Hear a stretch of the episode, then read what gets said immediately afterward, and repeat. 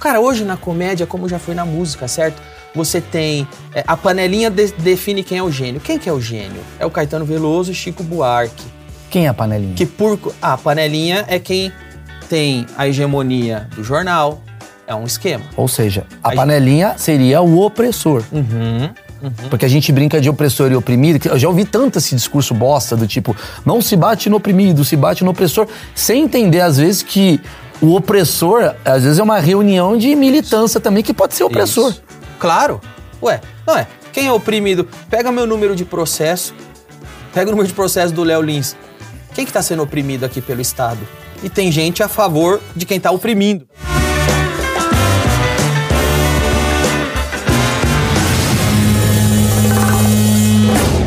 Senhoras e senhores, esse sim é um dos achismos mais esperados, se não o mais esperado de todos os tempos, depois de quatro anos de convites. Mentira. Não, foram quatro. Você nunca me convidou. nunca É a primeira vez que você tá convidando. Não, isso é Não, mentira não, não, tua. peraí, peraí. Isso aí é mentira tua. Mentira, você nunca peraí, convidou. Nossa, eu já O dei teu dia nome. que eu você já dei teu convidou, eu nome. vim, Eu já dei teu É nome verdade. na pauta. não, não, não, mas eu 18 posso vezes. falar, eu preciso falar um negócio. Já cagou todo o protocolo. O Danilo é um Mas você cara. ia me elogiar, não ia? Não. Ah, então. Eu ia botar cor- pra baixo. Pode cortar então. Não, vai, eu vai ia botar fundo, pra baixo. reto. Eu ia começar falando Eu achei que você ia me elogiar, eu te interrompi, desculpa. o quanto as pessoas prejudicam. O quanto o Danilo prejudica a vida de alguns comediantes. Eu ia começar nesse, nesse assunto. eu já, é, qual de serviço eu presto à comédia? É, a gente ia falar um pouco disso. Mas enfim, é, não, eu preciso elogiar ao vivo, porque por trás a gente fala mal. O, não, eu, eu, eu falei bem de você por trás também. Danilo é um dos caras que mais me ajudou aí na comédia. É um cara que eu sou muito grato, é um cara que eu tenho um carinho imenso. E o Danilo, ele. Não só ele foi no meu programa na Rede TV. Na verdade, não foi, né? A gente foi, lá na, na porra. Pois é. Mas o Danilo é um cara que eu tô querendo chamar há muito tempo. Talvez eu não tenha chamado, mas eu queria chamar há muito tempo pra falar de TV, de bastidor, comédia, o caralho. E antes eu preciso falar sobre a Insider. Ha! Só trouxe o Danilo pra participar de um merchan. E esse é um mexendo. E eu não entendo como é que o Danilo não é patrocinado pela Insider. Você é patrocinado? Ah, eu já fiz coisas pra Insider, Ah. mas pontuais, Aham. né? E vou te falar que as cuecas que eu uso da Insider É a melhor coisa Meu, que tem. não fica suado. A bola, ela abraça. É, uma beleza. Não, eu vou, eu vou pedir aqui pro pessoal da Insider, então, por, por gratidão um pouco que eu tenho o Danilo, pra dar um patrocínio pro Danilo, porque o Danilo é o cara que usa uma roupa preta antes de virar a moda, mano. O cara, ele já foi visionário, ele já usava uma Insider antes de existir Insider. Insider, pra quem não sabe, é roupa com tecnologia. Você pega a camiseta, ó, você pega a camiseta aqui, tá na gaveta, põe no corpo, ela desamassa. Isso daqui é maravilhoso, ó. Você tá aqui, bonezinho, ó. Você molha? Não, não, vai molhar o boné, não molha, Maurício. velho, não É. molha. Ah, você tá brincando comigo? Ele é resistente à Isso água. é mágica. Tá vendo? Você podia botar o quê? O logo do My Fucking Comedy aqui, ó, no boné da Insider. E eu tô dando cupom de desconto Maurício12. Você tem 12% de desconto em todos os produtos da Insider, homem, mulher, da cabeça aos pés. Compra, que eu garanto pra você que é muito legal. Inclusive, eu nunca apresentei o Danilo, porque eu acho que não precisa, né? Porque já tem tudo. Mas eu vou te dar algo que você nunca teve, que é uma camiseta preta Uau. da Insider. Não, uma coisa que eu nunca tive aqui é um presente seu. Você nunca me deu Exatamente, presente. tá aí o presente. A caneca também, se depois você quiser levar. Não, a caneca eu não quero, não. A camiseta eu quero, tá? Aí, Boa, obrigado, Maurício. pode deixar. Cuidado Você que tem pó sabia? químico aí, Você talvez sabia? aí- eu- Ah. eu- é óbvio que o Danilo não lava as roupas dele, né? Ah. Mas você sabia que essa redezinha você pode botar ali dentro a meia, Eu a uso. cueca, e aí você bota pra lavar na máquina junto com as outras roupas e não solta pelo. Eu já tenho da Insider eu uso. Eu faço isso pra lavar meia e cueca aqui, ó, pra não ficar aqueles, aqueles elásticos desbeiçados, né? Aí, ó. I- Igual o teu cu. Não é legal. Que isso, Desbeiçado. velho. No meio do Largo? Desbeiçadão, Largo, desbeiçado. largo. Não, aí eu vou pedir desculpa aí pro patrocinador, que ele usou um termo que, na minha visão, é politicamente incorreto. E nós do achismo somos contra. Mas você é um cara que tem dois tipos de roupa. Sim. Que é essa, que é a roupa de Danilo Gentili. Você tem três tipos de roupa, Eu então. sempre usei essa roupa, sempre me vi Essa com daqui é ela. você. Isso daqui é o Danilo, tipo, escolhi me vestir. Aí tem a roupa do terno, que é o SBT escolheu me vestir, eu não queria usar terno. E tem a roupa de férias, que é uma roupa meio, meio umas coisas meio de coqueiro, assim. Que, que- qual que você prefere mais? Olha, depende da vida, né? Essa roupa aqui, vamos dizer que eu sou o Ken da Barbie. Tá. E eu venho você não tem algum- rola. Fora isso, eu tenho alguns acessórios, né? Aham. Então você vai comprar o Ken, o Danilo Ken. Ok. Ou melhor, por que não a Barbie? Você vai comprar o Danilo Barbie original. Sim. Que é essa roupa, que é eu sempre uso desde que é, eu me conheço por gente, porque é, é, eu tenho medo, eu não sei combinar roupa. Eu também então, tenho isso. Então, uma vez eu coloquei um All-Star preto, uma calça jeans, uma camiseta preta e o boné pra não precisar pentear o cabelo. E eu falei, É por isso que você usa essa roupa? É. Eu achei que você tinha criado uma coisa assim, cara, eu vou criar um. Porque você, pra mim, é um cara muito estrategista. Aí você falou assim: eu vou criar uma. Marca. Uma marca. Não. Não foi pensando nisso? Não, é porque realmente, assim, eh, se você ver meu- meus álbuns de família, assim, aquelas bermudas que minha mãe comprava, era uma porcaria, aquelas bermudas, você não lembra, isso que é do Rio, mas em Santo André tinha as lojas Pelicano, que era só de baseada de roupa, Ah. e minhas roupas era tudo lá. Você vai pegando. Então né? você vê meus álbuns de, de infância, eu tô com umas bermudas que tem um peixe desenhado, com uma camisa, com uma camisa que não tem nada a ver. Eu já acho que quando tem 40 não pode ter estampa, mano. Exato. Por exemplo, 40 você não pode usar camisa de game. Não dá. Não dá, não dá. Camisa não dá. de nerd. De nerd. Não Meu dá. filho tá usando uma roupa normal, eu tô com roupa do, do Mario eu Bros. acho feio. Não dá, fica, fica ruim. Mas aí, ô Maurício, um dia eu vi que se eu colocar uma camiseta preta, uma calça jeans e, e- e o tênis, não vai ter problema. Então eu falei, pra que, que eu vou arriscar outros visuais? Esse aqui já tá funcionando. E você ficou muito feliz quando o Mark Zuckerberg falou: pessoas inteligentes usam só uma camisa. Você soube disso, Ele né? falou isso? Falou porque o Zuckerberg, ele só usa uma camiseta. Eu também. um- não é a mesma. Sim. né? Você poderia, se fosse da Insider, É. que ela não deixa cheiro, o cara começa. Não, mas assim, ele só usa uma camiseta que ele fala que ele não quer gastar tempo pensando em É qual eu, roupa fa- ele eu não sabia que ele falou isso, mas é o que eu faço. Eu juro por Deus. É ele e o Pyong Lui. Hã? Pyong Ele o Lui? Pyong Lee também fazem Lui. isso. É, Eu acho que não são bons 12 exemplos, sabe? Você errou o exemplo. O Pyong Lee fala muito. Mas sabia que se você for na minha casa entrar no meu guarda-roupa, você vai ver uma pilha de camiseta preta com camisetas da Insider, que a Claro. Insider me deu. Eu tenho uma calça jeans, que é essa. Eu não tenho duas. Eu tenho essa. Você não eu tenho um All-Star. Mas você tem orgulho disso aí, cara? Não, não é que. eu- mas veja bem, não tô me, me gabando e mergulhando. É porque já virou o meu modus operandi.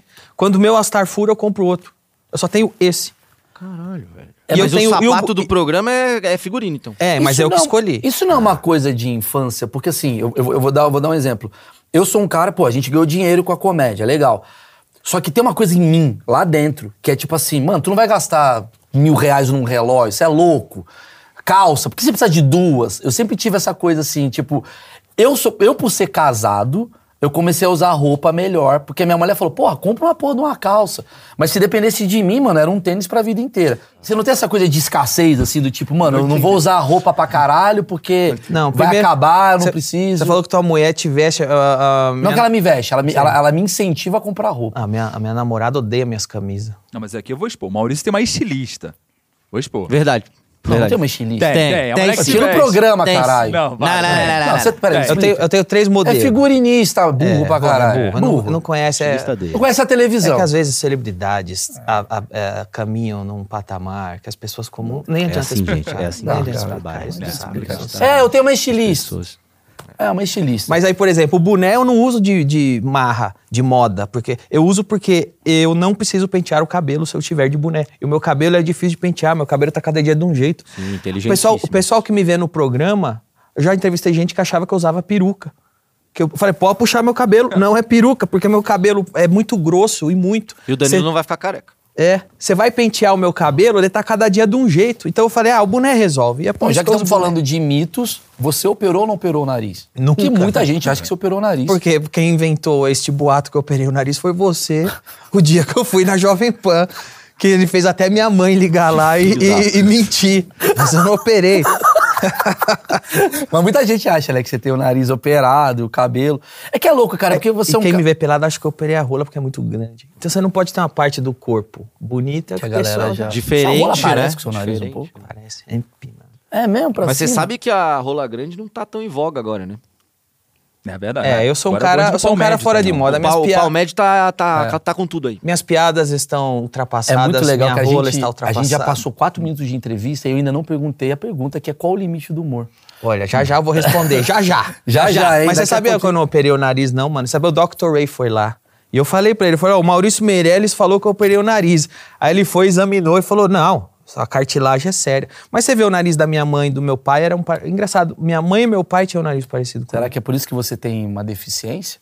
Porque eles são, São irmãos? irmãos? Será que é isso, velho? Por isso que eu sou. Pega esse copo. Mas sabe o que é também? Eu não poderia operar o nariz porque eu não posso tomar remédio nem anestesia. Eu vi. Minha cara fica inchada. Mano, você quase morreu com aquela porra, né? É, quase. Foi a primeira vez que você quase morreu, assim? Não. Eu descobri que eu não podia tomar medicação quando eu era recém-nascido. Tava com febre e acho que uma tia minha me deu AS. E eu era nenê e comecei a empolar e ficar inchado. Esse infantil, eu lembro. AS infantil e, e foram, aí descobriram que eu tinha um negócio. Uma vez, eh, ah, em 86, eu tinha seis anos, eu quis experimentar sonrisal, que eu via na propaganda, sonrisal, shhh. Falei, quero tomar essa porra. Eu tomei num sonrisal. Tomei um Caralho, sorrisal. a propaganda cagou. É, tomei, comecei a inchar, ficar inchado. E fez... tss. É, por dentro. Aí eu fui pro hospital quase que eu, por um triz que eu não fiz tra, trasqueto, é, tra, Traqueostomia. Essa aí, Nossa, porque eu velho. comecei. E, e isso é um perigo, porque o choque anafilático corta oxigênio do. do, do- você pode faltar oxigênio no, no cérebro. Caralho, mano. E aí, e aí uma vez eu fui na Copa de 94, eu tava com caganeira, fui enterrado, fui Enterrado. internado, quase fui Enterrado, enterrado. quase. basquetão. Fui internado, cheguei pro médico, aí eu já sabia, eu tinha 14 anos, fui no médico sozinho, falei, tô mal, é, só me dá um atestado eu ir pra escola, que eu tô com caganeira. E eu tava mesmo. Ele mandou me, falei, eu não posso tomar remédio. O médico chegou e falou, é, mentira. Falei, não vou tomar remédio, eu não posso. Aí ele me internou e me deu soro. Soro, tudo bem. Só que ele mandou a enfermeira colocar remédio no soro sem eu saber. Então eu tinha 14 anos, estava sozinho no hospital internado, eu comecei a faltar ar, inchar tudo. Eu não morri aquele dia, porque passou um cardiologista na hora, por sorte, por Deus, me viu, porque quando você começa a ficar assim, você, você vai perdendo a consciência também. Ele me viu, falou: esse moleque tá tendo um choque anafilático. Ele correu, preparou adrenalina, corticoide, injetou para começar a queimar a medicação no sistema. E esse médico quase me matou porque ele não acreditou que eu não podia tomar remédio. E hoje ele é do PT. Ô, isso aí. não tem, ô, Danilo, vocês não tem uma, uma, não tem uma síndrome com esse nome meio rara? Não é isso? aí? É, choque anafilático, eu não posso. Cara, eu não, eu, eu não- vou, eu vou pesquisar. eu não posso tem um tomar bagulho. uma série de medicamentos que, basicamente, se eu tiver dor, é, eu não posso tomar uma série de componentes químicos que estão basicamente em todos os analgésicos, Legal que você tá antitérmicos. explicando pros seus inimigos o que fazer. É só me dar um Então sorrisal. dá uma. S. Dá um Esse é o. Danilo, ele fala o que pensa. Dá um sorrisal. sorrisal. O cara morre. Morre, já era. O cara não morre com tiro, o cara morre com um sorrisal. Cara, eu ia te perguntar sobre essa coisa do... Porque pra mim, cara, você se tornou uma referência fodida de... Não só pra você, né, Maurício? É, pro Brasil inteiro, Não só né? pra você, né? Que É. fique claro. Pro Brasil inteiro você se tornou... E pro... me- pro... Síndrome de Stevens Johnson. É abraço isso que eu tenho, Steve velho? Johnson. É, isso que tu tem. Stevens Johnson. Toca no, no Iron Maiden. Isso, é, baixista do Iron Maiden. É, Ah, ele ganhou, ele batizou essa, essa parada? Não, real não é baixista é Iron a tua síndrome que causa reação Pô, eu não sabia, tal, Maurício, chama você- Você é ignorante, né? Tá me zoando. né? Mas vem cá, tu, tu, tu se torna pra mim, cara, tipo, um dos caras que, pô, os maiores entrevistadores do Brasil, obviamente depois de, de ter matado o Jô, essa coisa toda que tá em... Puta, isso aí não era pra É, falar. que não era pra falar e tal, é, ter boicotado o Porchat e o, e o Bial, e você se torna um dos caras que tem o melhor programa de entrevista do mundo, velho. Cara, eu queria te perguntar assim, tem algum segredão assim que tu aprendeu fazendo TV, de verdade assim, de entrevista, do tipo, li livros sobre entrevista. Eu aprendi a entrevistar assistindo não sei o que, não sei o que lá. O que que tu faz assim? Eu queria saber como é que é o bastidor da tua rotina de entrevistador. Cara, eu acho que o que eu faço desde sempre, desde quando você me conhece, tudo que eu fiz até hoje foi pensando com a cabeça de público. Eu nunca fiz nada pensando com a cabeça, Mas de público ou tua cabeça de público? com a minha cabeça de público. É, que eu É me que eu julgo. faço assim também. Eu me julgo um cara completamente medíocre, mediano, normal, porque é exatamente isso que eu sou e é daí que eu venho. Eu tenho a mesma coisa. Então, eu venho de um lugar que eu ia pra escola, uma escola comum, cheio de pessoas comum, uma rua comum, e eu sei do que a gente dava risada. Eu sei o que, que eu ia comentando no outro dia, as piadas do Cacete Planeta, as piadas do Ari Toledo, as coisas que eu queria ver na TV. Então, quando eu comecei a fazer stand-up, não é porque eu queria ser comediante, é porque eu gostava de stand-up e eu queria ver mais stand-up. Quando eu fiz o talk show, é Você que gostava de talk show? eu gostava de talk show e eu achava que, por exemplo, o Jô era um. Pro meu gosto de talk show, era um programa de entrevista com uma banda. Não, faltava, tinha muito talk e faltava o show. E eu, quando, como público, queria ver mais show. Então, tudo que eu faço é meio como público. E quando eu entrevisto alguém, é como público. Eu, me- eu tento me pôr no lugar da pessoa. eu vou sondando. É, você sabe, você faz isso, você vai sondando pra ver onde a pessoa tá confortável. Mas você acha que você se tornou mais sociável? Porque você era um cara mais introspectivo quando eu te conheci. Eu ainda sou. Você é chatão. Eu tipo sou assim, você vai numa festa, você não é um cara que quer fazer perguntas. Você, você entra no Uber, você não fica perguntando. Não, eu "E não aí?" vou na festa. Eu nem vou Começa na por aí. festa. então. Mas quando você pega um Uber, como é que é a tua vida? Porque os caras te conhecem. O cara fica perguntando, e aí, como é que tá o Léo Lins? É essa a tua vida? Ah, no Uber eu finjo que eu tô trabalhando, tô trabalhando. É. Mas às vezes. Vou te dar uma dica. Você tem que falar pro cara assim, e o Bolsonaro? Ele começa a falar, tu faz assim. Mas sabe o que é, mano? Mas, é, é- mas às vezes vai de pessoa pra pessoa, né? E, e óbvio que você é um ser humano. Às vezes você tá com humor, às vezes você tá com energia que você consegue dar mais atenção. Às vezes você tá deprimido, às vezes você tá de saco cheio, você tá de cabeça cheia, você não consegue dar atenção. Eu não me forço a ser mais do que um ser humano normal. Mas você grava com depressão? Você grava triste e você liga uma parada do tipo. Porque, cara, a televisão aberta é muito curioso, que fica aquela coisa tipo, olá, estamos aqui! E você tá puto, porque você tá tomando um processo.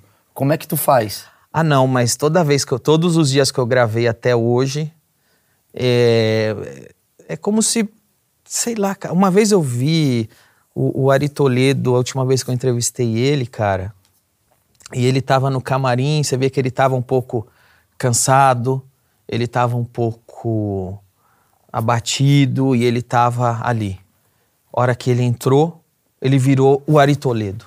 E ele não tava forçando. Eu não tava fingindo ser uma pessoa que não é. Mas eu acho que eu faço. é, A gente faz parecido. Eu atuo muito no. Porque o que a gente faz demanda muita energia, cara. A gente lida com o público. Eu não tô falando isso de um ponto de vista místico, que as energias. Não, é um ponto de, de, de vista físico, né? Um- De energia, de gastar sua um energia. copo de café emana energia, É. entendeu? Uma bateria emana energia, nós emanamos energia. Então, quando a gente tem muito público, a energia vai embora, a gente está entregando muito, né? É uma, é uma questão física isso. E às vezes, cara, eu fico em modo de. Eu não tô blazer, eu não tô deprimido, mas eu tô atuando em modo de. igual no celular, modo economia de, de bateria. Às vezes, quando você tá com a energia baixa, eu chego, modo economia de bateria, porque eu tenho um trabalho para entregar. Ah, entendi. Então você, tipo, vou ficar no meu camarim, não vou bater papo Eu não com tenho ninguém. camarim, irmão. Não, sim. Eu não consigo nem ficar no meu camarim. É, você fica, mas assim, vou ficar mais na minha aqui, não vou entrar no eu celular. fico no modo que eu sei que. Vai voltar em você. Por exemplo, uma coisa que me, ma- que me carrega as baterias, quando eu tô no camarim lá, eu fico conversando com o Murilo, o Diguinho, o Léo, quando tava no programa, hoje o Igor. A gente fica conversando e é uma conversa legal, uma conversa de amigo. Esse tipo de coisa me carrega a bateria. Sim. Agora, é, é, eu ter que entrar num modo que eu fui pra trabalhar e eu tenho que fazer outra coisa, isso rouba. Então, mas a hora que liga o programa, ô Maurício, a hora que liga o programa, é outra, é outra vibe. Você foi fazer o que tem que fazer, é o seu trabalho. Mas tu estuda os caras, assim, tipo, cê- você é aquele cara nerd, assim, caralho, vai vir o Maurício. É. Vou estudar as perguntas. Ou você chega na hora e fala, mano, eu vou Não, ler aqui na não hora. estudo, não. Não estuda. Tem a equipe de pauta, Eu tô né? Lá no The Noite, você sabe como funciona, tem uma pré-pauta, mas na hora a gente que decide, né, pra onde a conversa vai. E eu não estudo muito, não, porque se eu não sei alguma coisa, eu acho que grande parte das, das pessoas também não sabem. Então eu tento fazer a minha ignorância a respeito da pessoa virar a pergunta que quem tá em casa gostaria de saber. Tá. Uma pergunta que você falou, uma coisa curiosa que você falou, você falou assim, ah, não sei o que que é, eu, eu carrego as energias com a galera que eu tô falando. Com o tempo, tá saindo os seus integrantes, você tá perdendo energia.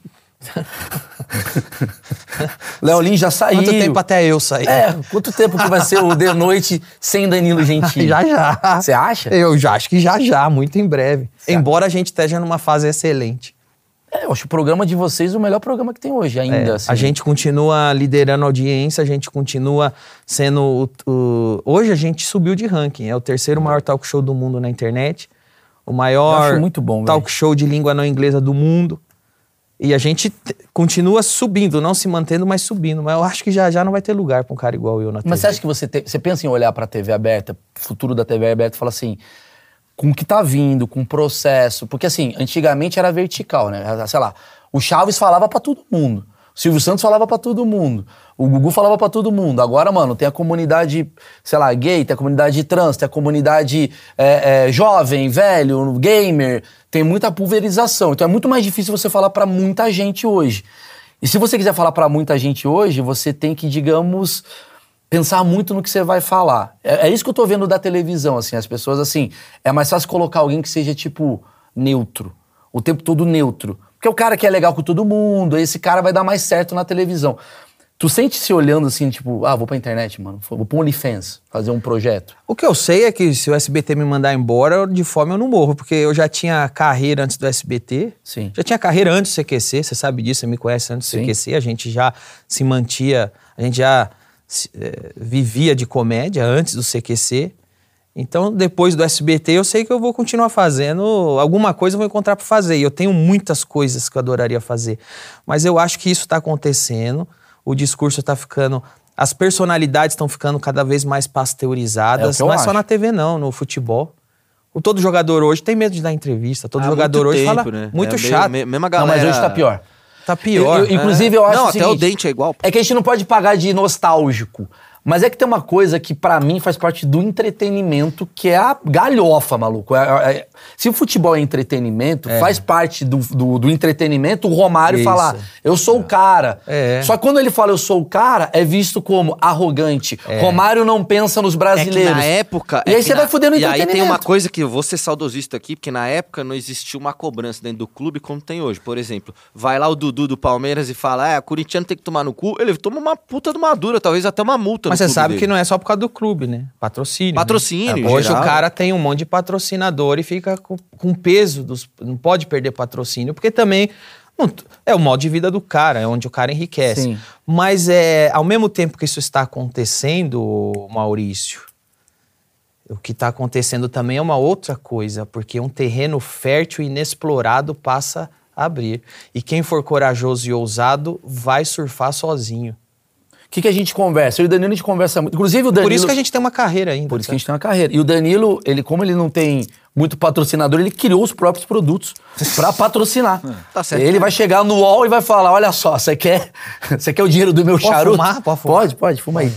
Vai, vai pegar fogo aqui. Eu não vou fazer a piada que o Léo Lins fez, senão dá merda. Velho, vai dar uma puta imagem vai dar legal. uma puta bosta. Vai dar uma puta imagem legal. Aliás, cara, eu preciso falar um negócio que sobre, Fala. sobre o Léo Lins, cara. Teve o caso do Léo Ele é um bosta, né? É, isso que eu queria falar. Eu, eu queria pedir desculpas sobre eu ter defendido o Léo Lins. Eu peço desculpas de ter falado o nome dele também. Não, mas me ligou uma. Cara, eu não sei da onde que foi, não sei se foi da, da Folha, do, do Isto É, alguém me ligou. Te ligou? Me ligou. Durante a semana do caso Léo Lins, Puta aí me falou merda. assim: o que, que você acha do caso Léo Lins? É, qual que é a sua opinião? Bababá. Eu falei, cara, pra mim devia ser prisão perpétua. Eu respondi. da hora. Falei, pra mim devia ser prisão perpétua. Ela, como assim? Eu falei, ah, cara, pra mim, cara. Absurdo. Desculpa, é um absurdo e devia ter até coisa de cadeira elétrica, porque esse tipo de piada não se faz. Ótimo, ótimo. Aí ela respondeu assim, mas você tá ironizando. Eu falei, cara, Não. por que, que eu tô ironizando e o Léo Lins falou sério? É isso. Por que, que o meu é deboche e o do Léo Lins é sério? Exato. Eu falei, não tô, eu tô aqui é minha opinião. é ótimo. Posta. Ela não botou. É isso. Aí não saiu. Ela, é, ela falou, Maurício, eu já vi tudo. Já vi que você não vai ter a mesma opinião que eu queria que você tivesse. Exato. Então eu acho que eu não vou postar. Porra, o jornalista me liga. Isso, isso, isso. Cara, olha que, ó, cara, olha que aspas ia ter. Maurício Meirelles sobre Léo Lins. Pra mim é Porra, prisão perpétua. Nós ia, nós ia Por cobrar que, mais caro show. pode? Por que, que isso não pode ser uma opinião? Isso. Porque isso é tão absurdo. Sabe- sabe- Rapidinho, deixa eu te responder. Por que, que isso não pode ser uma opinião? Porque isso é tão absurdo que ela olhou e falou assim: isso não pode entrar como uma opinião, porque isso daqui é um absurdo que ele É, tá falando. isso. Mas a- quando o Will Smith faz uma piada de escravidão. O, o Chris O Rock Chris faz uma Rock. piada de escravidão. Não, isso é uma opinião. Aí tu fala, caralho, Isso. mas que, que porra é essa que acontece, tá ligado? Mas é, é- e é curioso também como você vê que grande parte das matérias jornalísticas hoje, eles não querem saber sua opinião, não. Eles estão em busca de formadores de opinião para corroborar a opinião deles. Então eles te ligaram, puta, essa opinião do Maurício não vai servir para minha matéria. Exatamente. Então não põe. Procure alguma outra pessoa que fala o que a gente quer. Não, eu percebi Cara, eu isso. trabalhei oito anos em filiada da Globo em jornalismo, perto de jornalismo. Vi muita, muitas vezes o repórter fazer as perguntas e esperar a resposta que ele Não, mas quer. isso aconteceu comigo. É Ah, ah, isso. ó, e eu- aí, às vezes, ele dita a resposta. Eu vou falar por que que- Isso. eu vou falar por que que é foda a vida do Danilo. Nesse sentido, porque o Danilo é um cara grande, tá na TV aberta, só que a TV aberta, ela precisa Obrigado. praticamente. Hã? É um elogio, certo? Certo. Obrigado. Agora é um elogio. Ah, mano. que que o Danilo, ele tá na TV aberta isso? e a TV aberta, ela é praticamente endossada por dois tipos de, de pessoas. O público e o jornal. E o Silvio Santos. Não, e o jornal. Sim. Né? O jornal. Se o jornal falar. A mídia e o público. Pior, é, mídia e público. Pior programa do pior programa do mundo, você faz as pessoas olharem e falarem, nem vou assistir esse programa, porque é o pior do mundo. Ou se as pessoas falarem, é muito bom, você vai falar, quero assistir porque. É muito bom. Tal. E aí você joga contra, né? Porque a mídia, ela já bate em você há muito tempo. Porque você talvez não.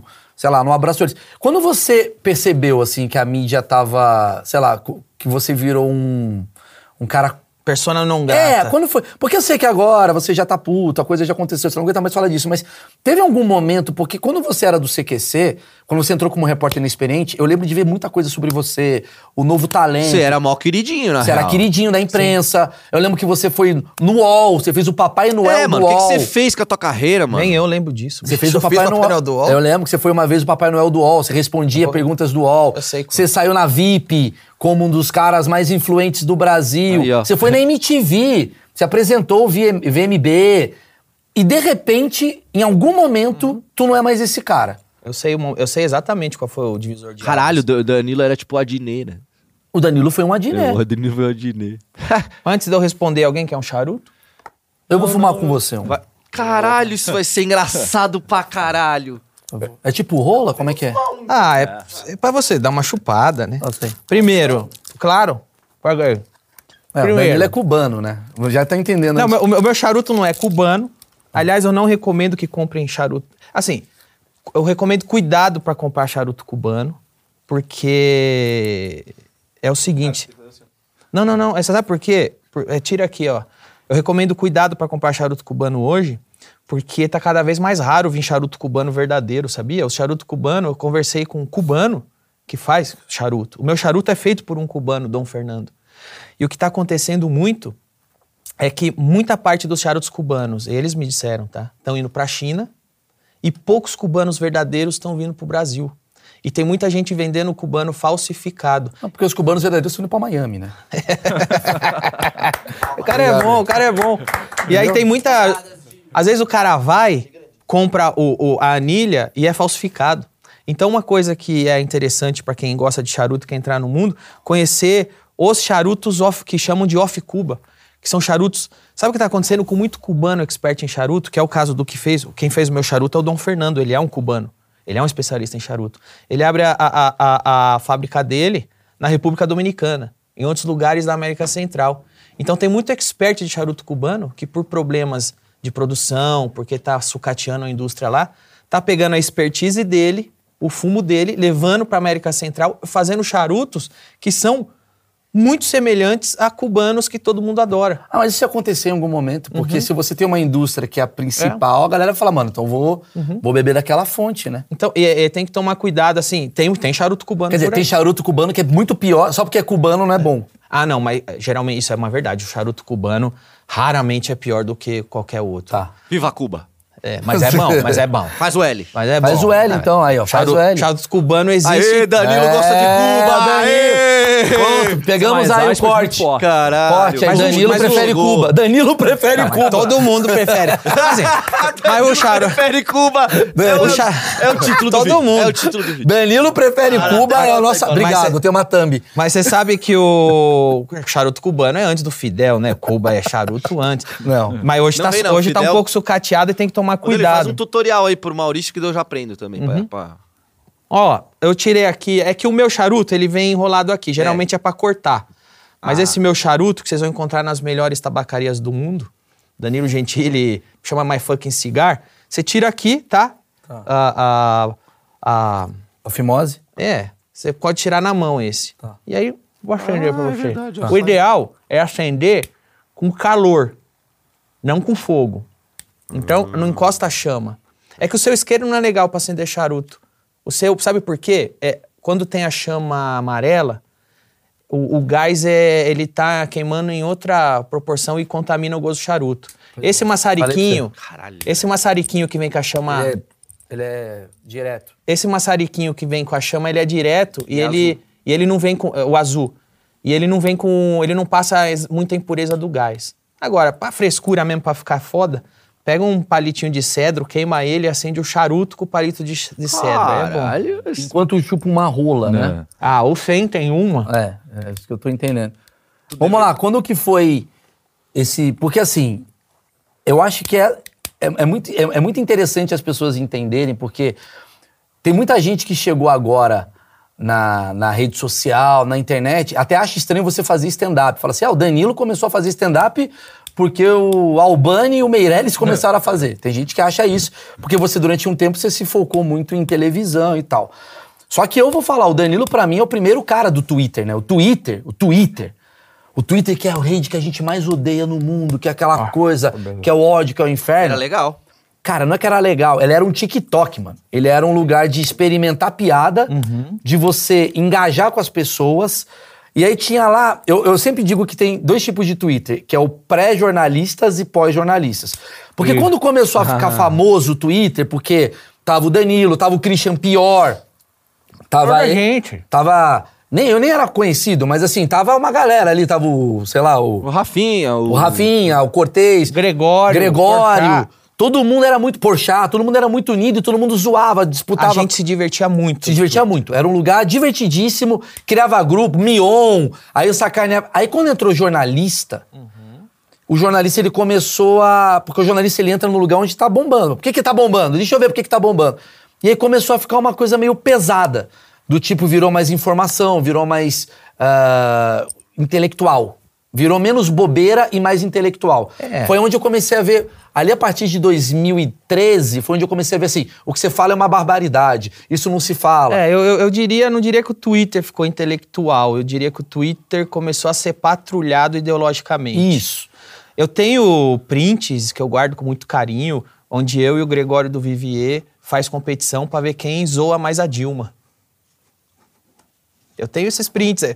Na madrugada nós ficava. Eu lembro. Lembra que a gente chegava e falava, vamos, hoje o tema da piada é a Dilma. Aí o Gregório zoava a Dilma. Isso nunca mais vai voltar? da por minha parte, é só ele voltar a zoar comigo aí, que eu tô zoando, eu não parei. Então, a gente ficava competindo pra ver por quê. Éramos comediantes que entendíamos que estamos zoando o presidente, seja ele quem for. Inclusive, a base que você tem hoje de Twitter, eu diria que 70% veio desse período. Uhum, a minha também. Porque depois começou a ficar político, meus seguidores não vão aumentar bastante, porque Exato.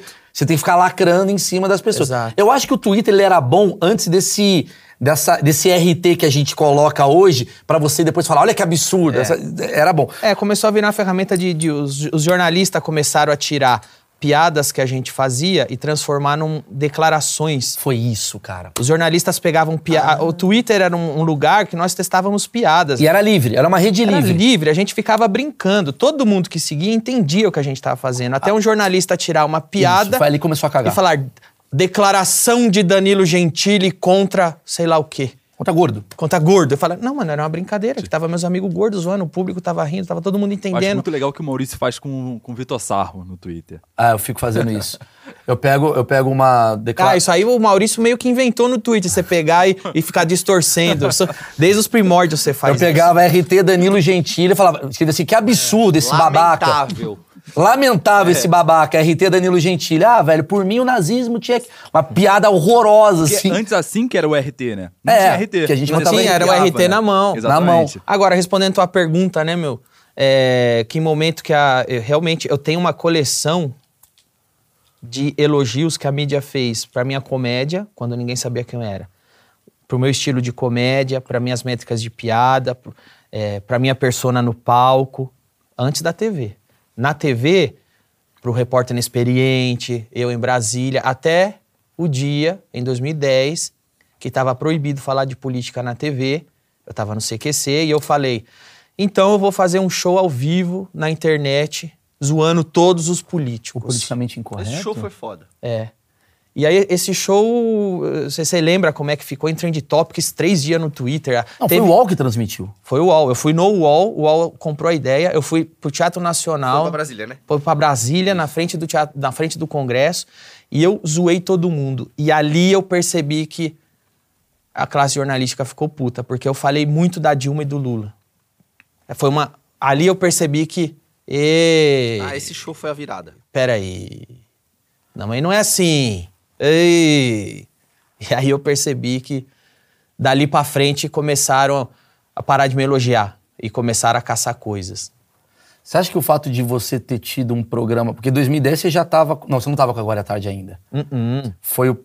Quer dizer, então. A, a, Agora é a- tarde ver dois anos depois. Quer dizer, essa ruptura, então, porque você sempre foi o cara querido da imprensa, eu sempre achei você o cara querido, a galera gostava de. Você fazia muita propaganda, inclusive. Você tinha muito patrocínio. Sim. Você e o Rafinha também, né?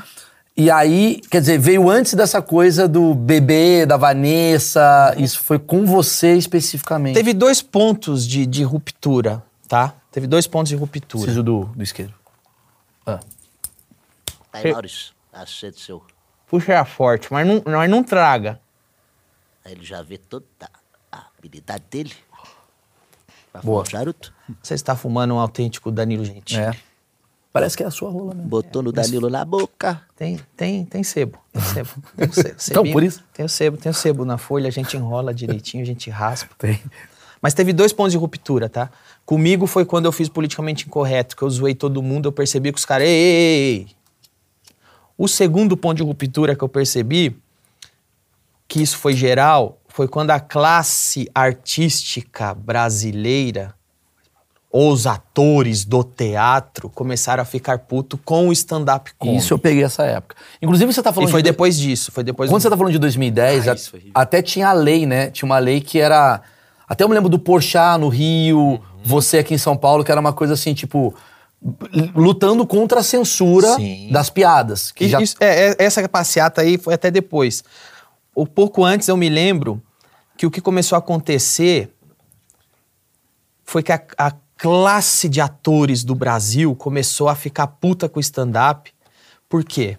O Cláudio Torres Gonzaga fez uma carta aberta falando para os atores do Rio de Janeiro que por um período os atores do Rio de Janeiro tentaram proibir que tivesse stand-up em teatro Eu lembro disso. dizendo que stand-up não era arte, porque tinha piadas ofensivas, e aí os exemplos das piadas que o stand-up era feito para ofender, começou a narrativa que o stand-up era feito para ofender. E é, sempre era citado como exemplo eu e o Rafinha. Nós dois éramos os, os grandes vilões da comédia Vocês eram os brasileira. maiores. Nós éramos os maiores. E, e- e principalmente por causa do CQC também. Então começou a ter isso, começou a ter uma panela de comediante no Rio de Janeiro que começava a falar esse humor de São Paulo, começaram a taxar o stand-up como humor de São Paulo sendo do mal. Teve a- Eu presenciei um chilique, que eu não vou falar o nome da atriz, mas posso falar no seu ouvido. Ah, não. Ah. Aí é. Não, mas o microfone sai aqui. Era, era, era uma atriz global, não, eu não- eu não, eu não vou Mas falar o nome dela. pi. Mas eu estava em cartaz no Frei Caneca e eu cheguei e eu tava com duas sessões lotadas meia-noite. Eu lembro. E ela tava fazendo a peça dela, Globo, Lei Rouanet e o caralho. Eu era só um cara com essa roupa fazendo show. Tinha duas, duas sessões lotadas. Ela foi até o meu camarim, que eu cheguei antes, estava no camarim, começou a gritar: Vocês do stand-up estão aqui! Droga! Ah, que saco! Ela deu um chilique. Quem vocês acham que são? Tô fazendo aqui peça pra 10 pessoas e, e saio aqui ver Safira, ah, vão se fuder! Vocês não são atores e não sei o quê! E saiu. Vou te falar o nome. Mas ainda é famosa essa Com É, essa é, voz. é global, global, global. Com essa voz que ele fez, com certeza é Maria Fernanda Cândido. não, não era, não era. Essa voz é Não da foi Suzana. Vieira. Ah, Não, Suzana Vieira, não não era. era. Não, sei, mas E ela assim- deu um puta chilique que eu não entendi nada e saiu. Ou seja, a classe artística, de, de quando viu o stand-up lotar teatro sem precisar pegar lei, sem precisar viajar Incentivo. com um ônibus de produção, tipo, não, mano, nós vamos com a calça aqui, ó. Quer Você dizer, vai com a tá- sua roupa e lota três vezes o teatro. Eles ficaram muito putos. O artista global, ele é o taxista e a gente é o Uber. Isso, Foi isso, que foi aconteceu. isso, foi foi aquela isso. transição ali Mas de... eu comecei a. Primeiro, tem a inveja, que é isso. Segundo, eu comecei a perceber que tinha um outro ponto de incômodo na tal classe artística com o stand-up. Sabe qual é o outro ponto de incômodo? Para você ser um ator renomado, ir para o cinema brasileiro e ser reconhecido no Festival do Teatro, você faz um curso de teatro na USP, com os professores do teatro. E lá você vai aprender muitas outras coisas além de atuar. Você vai aprender a ser do bem. Você vai aprender a ter a agenda correta social. E quando você entra nessa máquina, eles dão um aval, o sindicato dos atores dá o aval para que você possa ser um ator de verdade. E não é à toa que 90, porque existe uma hegemonia na classe artística brasileira que é da mesma corrente política e ideológica. Ó, eu, eu sou formado em teatro. Você tem toda a razão de falar que o teatro é completamente de esquerda. Eu não sou um cara de direito, Maurício sabe, e eu fui um cara meio jogado de lado no teatro por algumas opiniões. Sei lá, questão de, ah, vou abraçar o te- o teatro para não derrubar. A máquina, a máquina de produção te rejeitou. Isso, é, por algumas opiniões A diferentes. linha de produção te rejeitou. É, só que eu acho que também existe uma. E aí eu não sei foi quem começou, uma coisa do stand-up pra cá, do tipo, porra, cara, não vou, vou, vou atuar, não vou ser ator, não vou, não vou fazer teatro, não vou usar a técnica do teatro. Também acho que tem. Mas aí ligado? tá. não, é- não, mas é aí que eu quero. Aí, aí esse é o ponto que eu vou chegar. Pra você ser um. E eu não acho que você tá, você tá é, é, levando pro lado artístico, técnicas artísticas. E Aham. não é esse o ponto. Ah, tá. tá. O que eu tô dizendo é. Público. Não, o que eu tô dizendo é doutrinação ideológica mesmo. Ah, sim, Esse sim. foi um ponto de medo que eu vi acontecer. A classe artística brasileira sabe que um ator só chega no topo Ah, passando pela linha de produção, aprovação dos professores, aprovação do sindicato, aprovação Ele está pronto. aprovação do grupinho. Isso. Você, você, eles já viram que a sua opinião está doutrinada de acordo com o que os verdadeiros atores pensam e devem falar. Isso, isso. Quando eles viram o stand-up, eles ficaram com medo. Que eles falaram: peraí, esse merda saiu de Santo André, esse merda saiu do subúrbio do Rio de Janeiro, subiu num palco, encheu três sessões de teatro e tá falando o que ele quer sem passar pelo nosso crivo doutrinário? E sabe qual é o argumento? Isso não pode acontecer. Isso não pode acontecer. Porque ele está falando coisas que nós não aprovamos.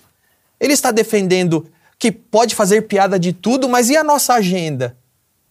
Ele não está com a nossa agenda. Será que é mais agenda ou será que é mais uma coisa do tipo assim, ele não passou pelo que a gente passou Não, e não, fica não, naquela não, coisa. pro- Se você não passou pelo que eles passaram, mas rezar a ladainha, você vai ser bem aceito. O jornal vai te chamar de gênio. O problema é que É que eu acho que tem uma crítica pro stand-up em geral. Eu acho que, inclusive, os stand-ups de esquerda, que é dessa turma e tal, também. É, é quase assim. Eu, eu- eu até acho assim engraçado, porque os caras acham que eles são aceitos na sapatota, mas a sapatota por trás fala assim: é o cara do stand-up. Tem isso. Entendeu? Tem isso. Tem uma coisa, né? Tem Tipo, isso. legal, você disse que você é dos bons da turma. Isso. Mas ainda é uma coisinha. Isso. Né? É- é- entre a escória, você. é, a gente aceita. é- Tá, vou te ensinar Isso. a ser ator um- em breve. Isso. Porque tem esse histórico, que o stand-up é menor, tem esse histórico sim. Tem, mas tudo, eu acho que tudo que é popular é muito curioso. Primeiro que precisamos vamos falar de diversidade. As pessoas falam de diversidade, mas não aceitam outras formas de arte que não seja a que está escolhida como uma arte que seja correta. E que, e que carrega o discurso correto. Que seja. Mas, por exemplo, tudo que é popular no Brasil, ele é meio mal visto pelo lado intelectual. O sertanejo, ele é. Independente do agro ter é, esquema com sertanejo, o tráfico também tem esquema com funk, mas aqui tem uma ideologia, aqui tem outra ideologia. Então, até mesmo o funk, por ser popular, o sertanejo por ser popular, o futebol por ser popular, tem uma coisa de aversão. Tem. Tem porque o popular não quer. O popular não passou pela linha de produção e se doutrinou. O popular é uma pessoa normal. E o não é uma popular, pessoa doutrinada ideologicamente. e o popular teoricamente, é quem essa galera diz lutar por. Ah, óbvio. E aí você vai ver o que os caras tomam pra eles o título de MPB, música popular brasileira. Aí você vai ver o ingresso pra ver o Chico Buarque, nenhum Não é popular, popular. nenhum É popular. um carro popular, né? Sabe Tipo- onde popular vai? No sertanejo. Exatamente. Paga barato, bebe, se diverte, fica feliz da vida. Isso é popular. Famosa polêmica do show do Emicida, né? É, o cara que faz show pro povo, é, mas é, sempre 400 assim. reais a O cara é a entrada, música né? popular brasileira, vai no show do Chico Buarque, não tem dinheiro. Esse é o grande. Os caras se apropriam até do termo popular, mas isso é tipo.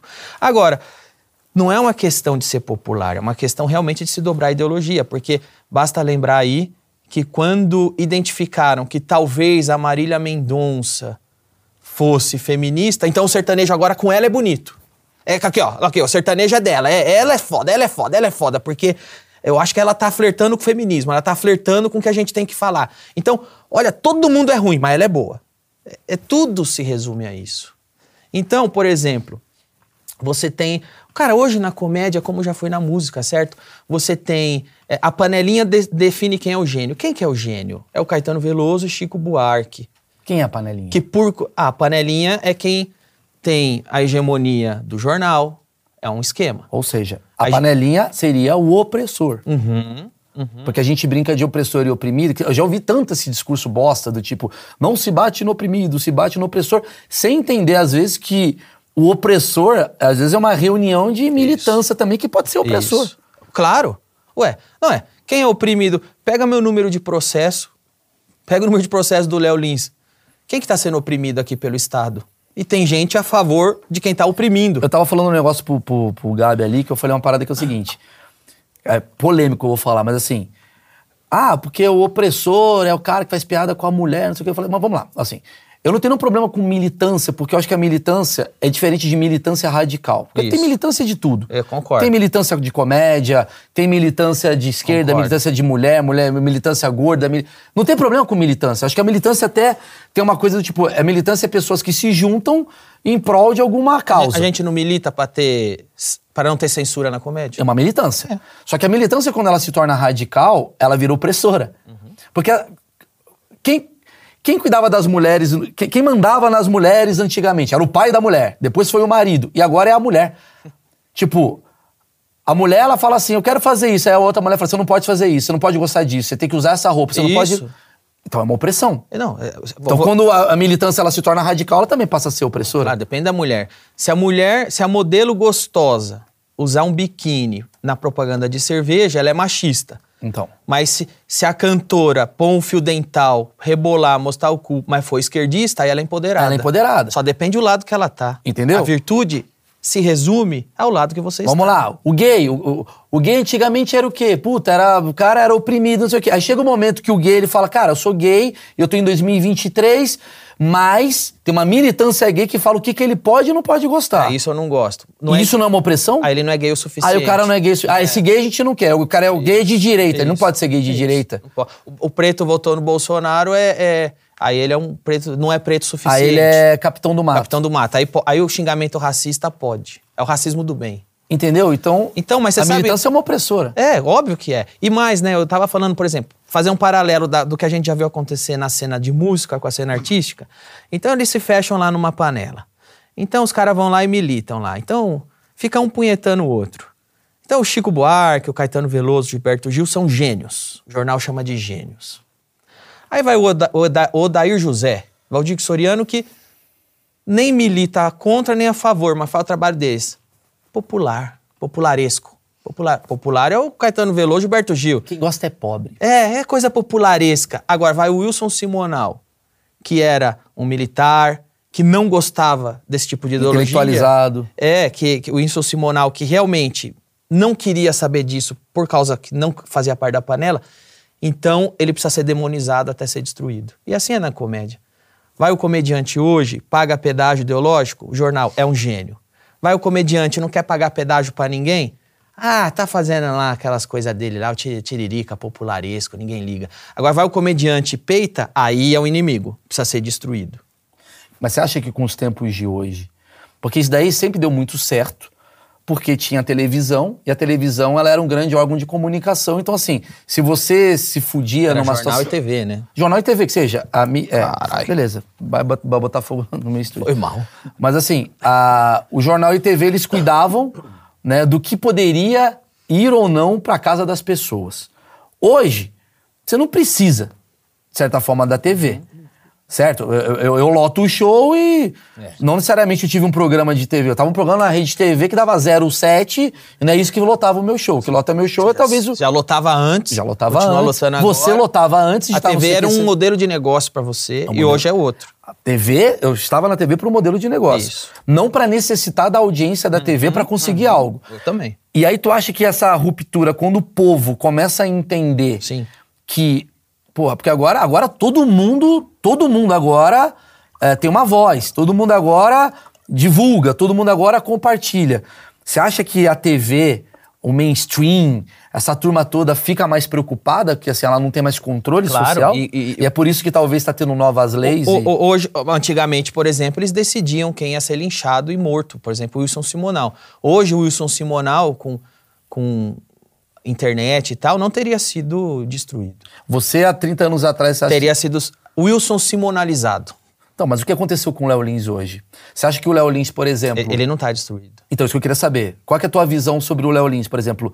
Ele... Porque o Monark, ele passou por uma situação que o monarca estão tentando cada vez mais inviabilizar o monarca na sociedade. Sim. Ele está escondido numa plataforma que você tem que ter cartão DirecTV para acessar e aí você tem que pegar o QR Code, entendeu? Você vai dificultando o acesso.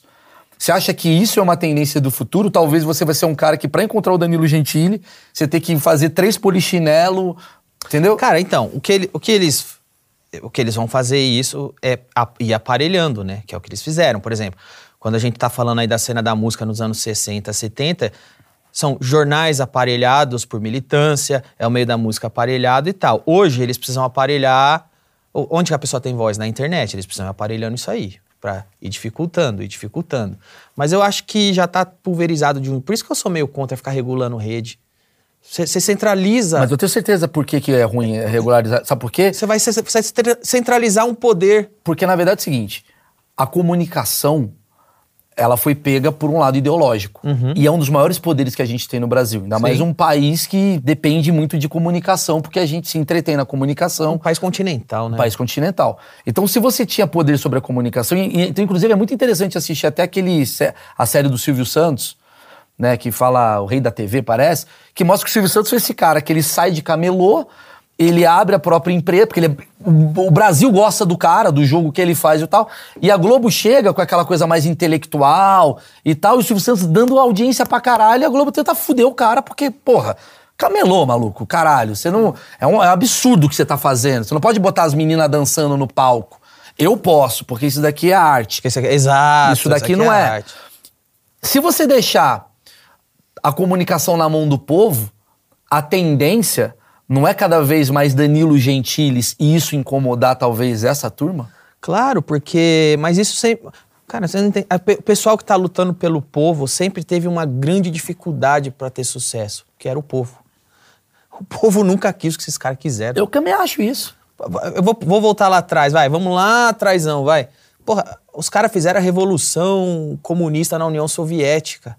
E eles conseguiram tudo que eles queriam, exceto que o povo fizesse o que eles quis. Aí eles começaram a precisar tomar medidas. Porque o- acabou a Segunda Guerra Mundial, os caras pensaram assim: vencemos a Rússia, né? Vencemos. Agora vai rolar a revolução do proletariado, o proletariado vai lutar com a gente contra o- o- o- a- na nossa agenda, vai lutar contra o patrão, nós vamos aqui estabelecer o paraíso, o paraíso de Karl Marx comunista, vai ser foda. Aí quando eles chegaram pro povão, o povão falou: "Eu não quero lutar por essa porra, eu quero plantar meu feijão, comer minha mulher e brincar morrer com meu não, filho mano. e vai se fuder". É. É, A minha luta é isso aqui. Eu quero trabalhar, comer minha mulher, ter meu filho. Eu quero ter uma pessoa normal.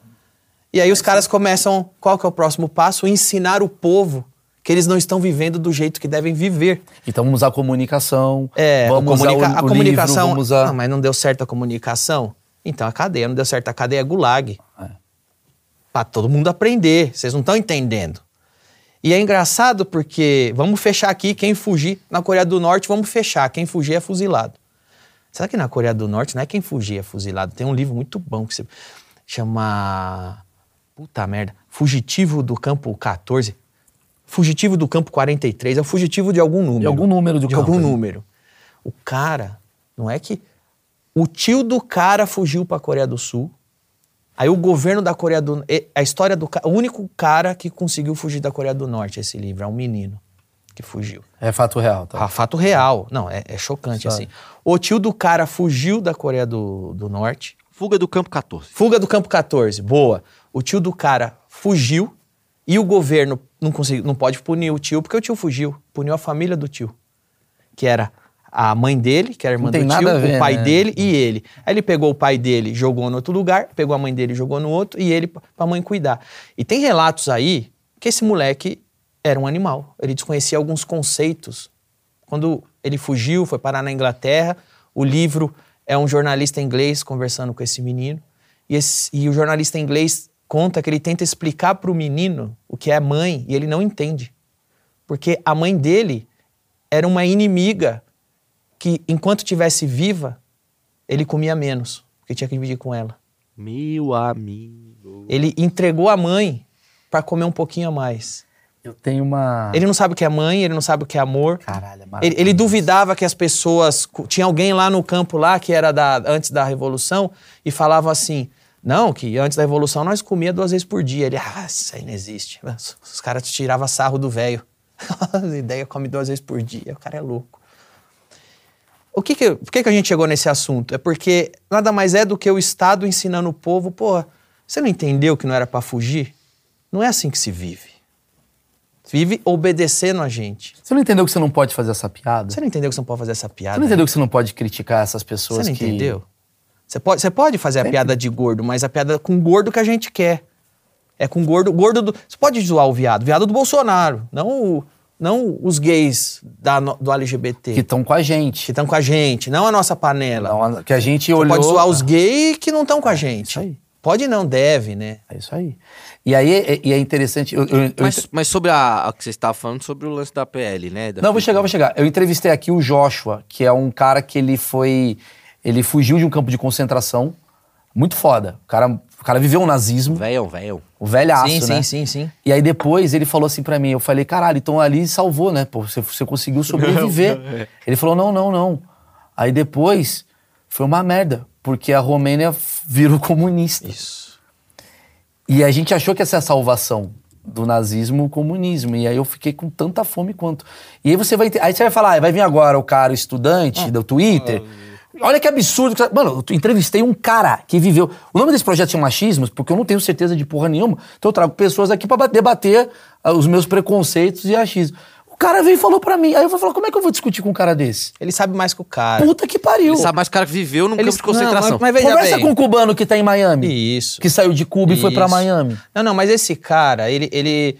O papai dele pagou a escola dele, o papai dele pagou o cursinho, o papai dele. Aí ele passou no curso de jornalismo. Hum. Então. É óbvio que ele sabe mais do que o cara que viveu lá. Ele é muito Isso você não tem- irreverente. Você não, tem, você não tem dúvida que este cara sabe mais do que o outro. Porque ele leu o livro. Claro. Ele não professor- viveu a vivência. O professor dele explicou. É, é isso aí, O professor é dele isso aí. explicou. É isso aí. É, você, por ser um cara comunicador e você precisar de convidado, como fica pra você? Porque você é um cara que já tá, digamos, demonizado por uma imprensa que te bate o tempo todo. Aí você é o mal. Eu já ouvi tanto, cara, eu já ouvi tanto. Ah, você é amigo daquele Danilo Gentili. Eu vi muito isso. Eu, eu defendo. ouço pior, eu ouço você é o Danilo Gentili. É, exatamente. É pior, é pior do que ser amigo dele. Mas eu discordo. Eu, eu não sei se, eu não sei se eu acredito nisso, se as pessoas apontam o dedo na tua cara quando elas te veem. Eu não sei. 1,90m. É Hã? foda. Tem 1,90m. É, tem 1,90m. É foda fazer isso. Não, Mas tu, sou- tu e ele na mão, tu e o Danilo na mão. Eu tu acha que tu perco, eu pegava sou ele? flácido, velho. Olha, olha pra mim. Mas deixa eu perguntar, aproveitando isso. Qual que é a reação do, do mundo com você? As pessoas já chegaram pra você, já teve. Aqui, seu cuzão. Já teve uma coisa assim na tua cara? Cara, sabia que teve uma vez, e vocês podem ir no meu. Quem tiver paciência, vai no meu Instagram e pesquisa. Eu vou dar o ano por cima. Talvez tenha sido 2014 ou 2015, tá? Foi um desses. Foi de 2014 a 2016. Quem for no meu feed do Instagram e tiver saco, vai ver essas pessoas lá. Era, era, foi um dos ápices de, de assassinato de reputação que eu passei. Que foi quando eu entrei na lista negra do PT, quando toda semana eu era racista, fascista. Eu entrei nessa lista, mas eu agradeço você porque você foi o foco. Você tava lá Tava, também? tava. Eu tô na do PT e na do Bolsonaro. Ah, isso é, é nós. É nós.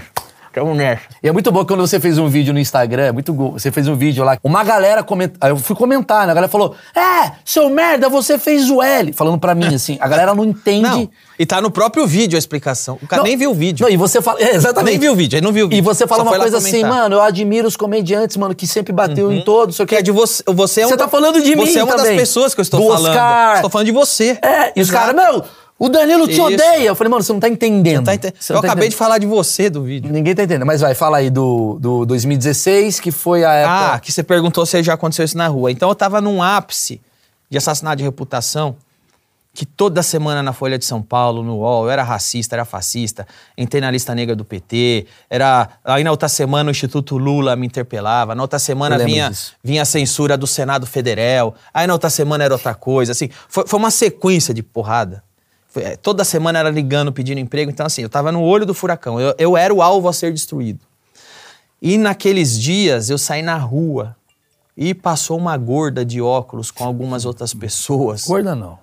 Uma pessoa com. É que você não pode falar. Sobrepeso. Uma pessoa com bastante gordura no corpo. Ok. Passou lá, junto com outro grupinho. E eu tava indo na Paulista bus- buscar encontrar. Não, eu já tinha encontrado minha namorada da época lá. E eu estava voltando com ela da na Paulista pela minha casa. Foi próximo do MASP. E essa menina pegou, começou a apontar o dedo na minha cara e falar: Você é racista! Você, olha o racista aqui! Racista desgraçado! Você é racista! E começou a gritar alto. E eu falei: Caralho, mano, se alguém ver essa menina gritando, vai achar que eu fiz alguma coisa contra ela. E aí, cara, tinham dois negros que estavam. Sabe esses meninos que ficam com colete? Eles estavam com colete azul. Unesco. Sabe esses meninos que foram na Paulista de crachá Sei, sei, sei. pedindo Dando assinatura? coisinha. É, assinatura.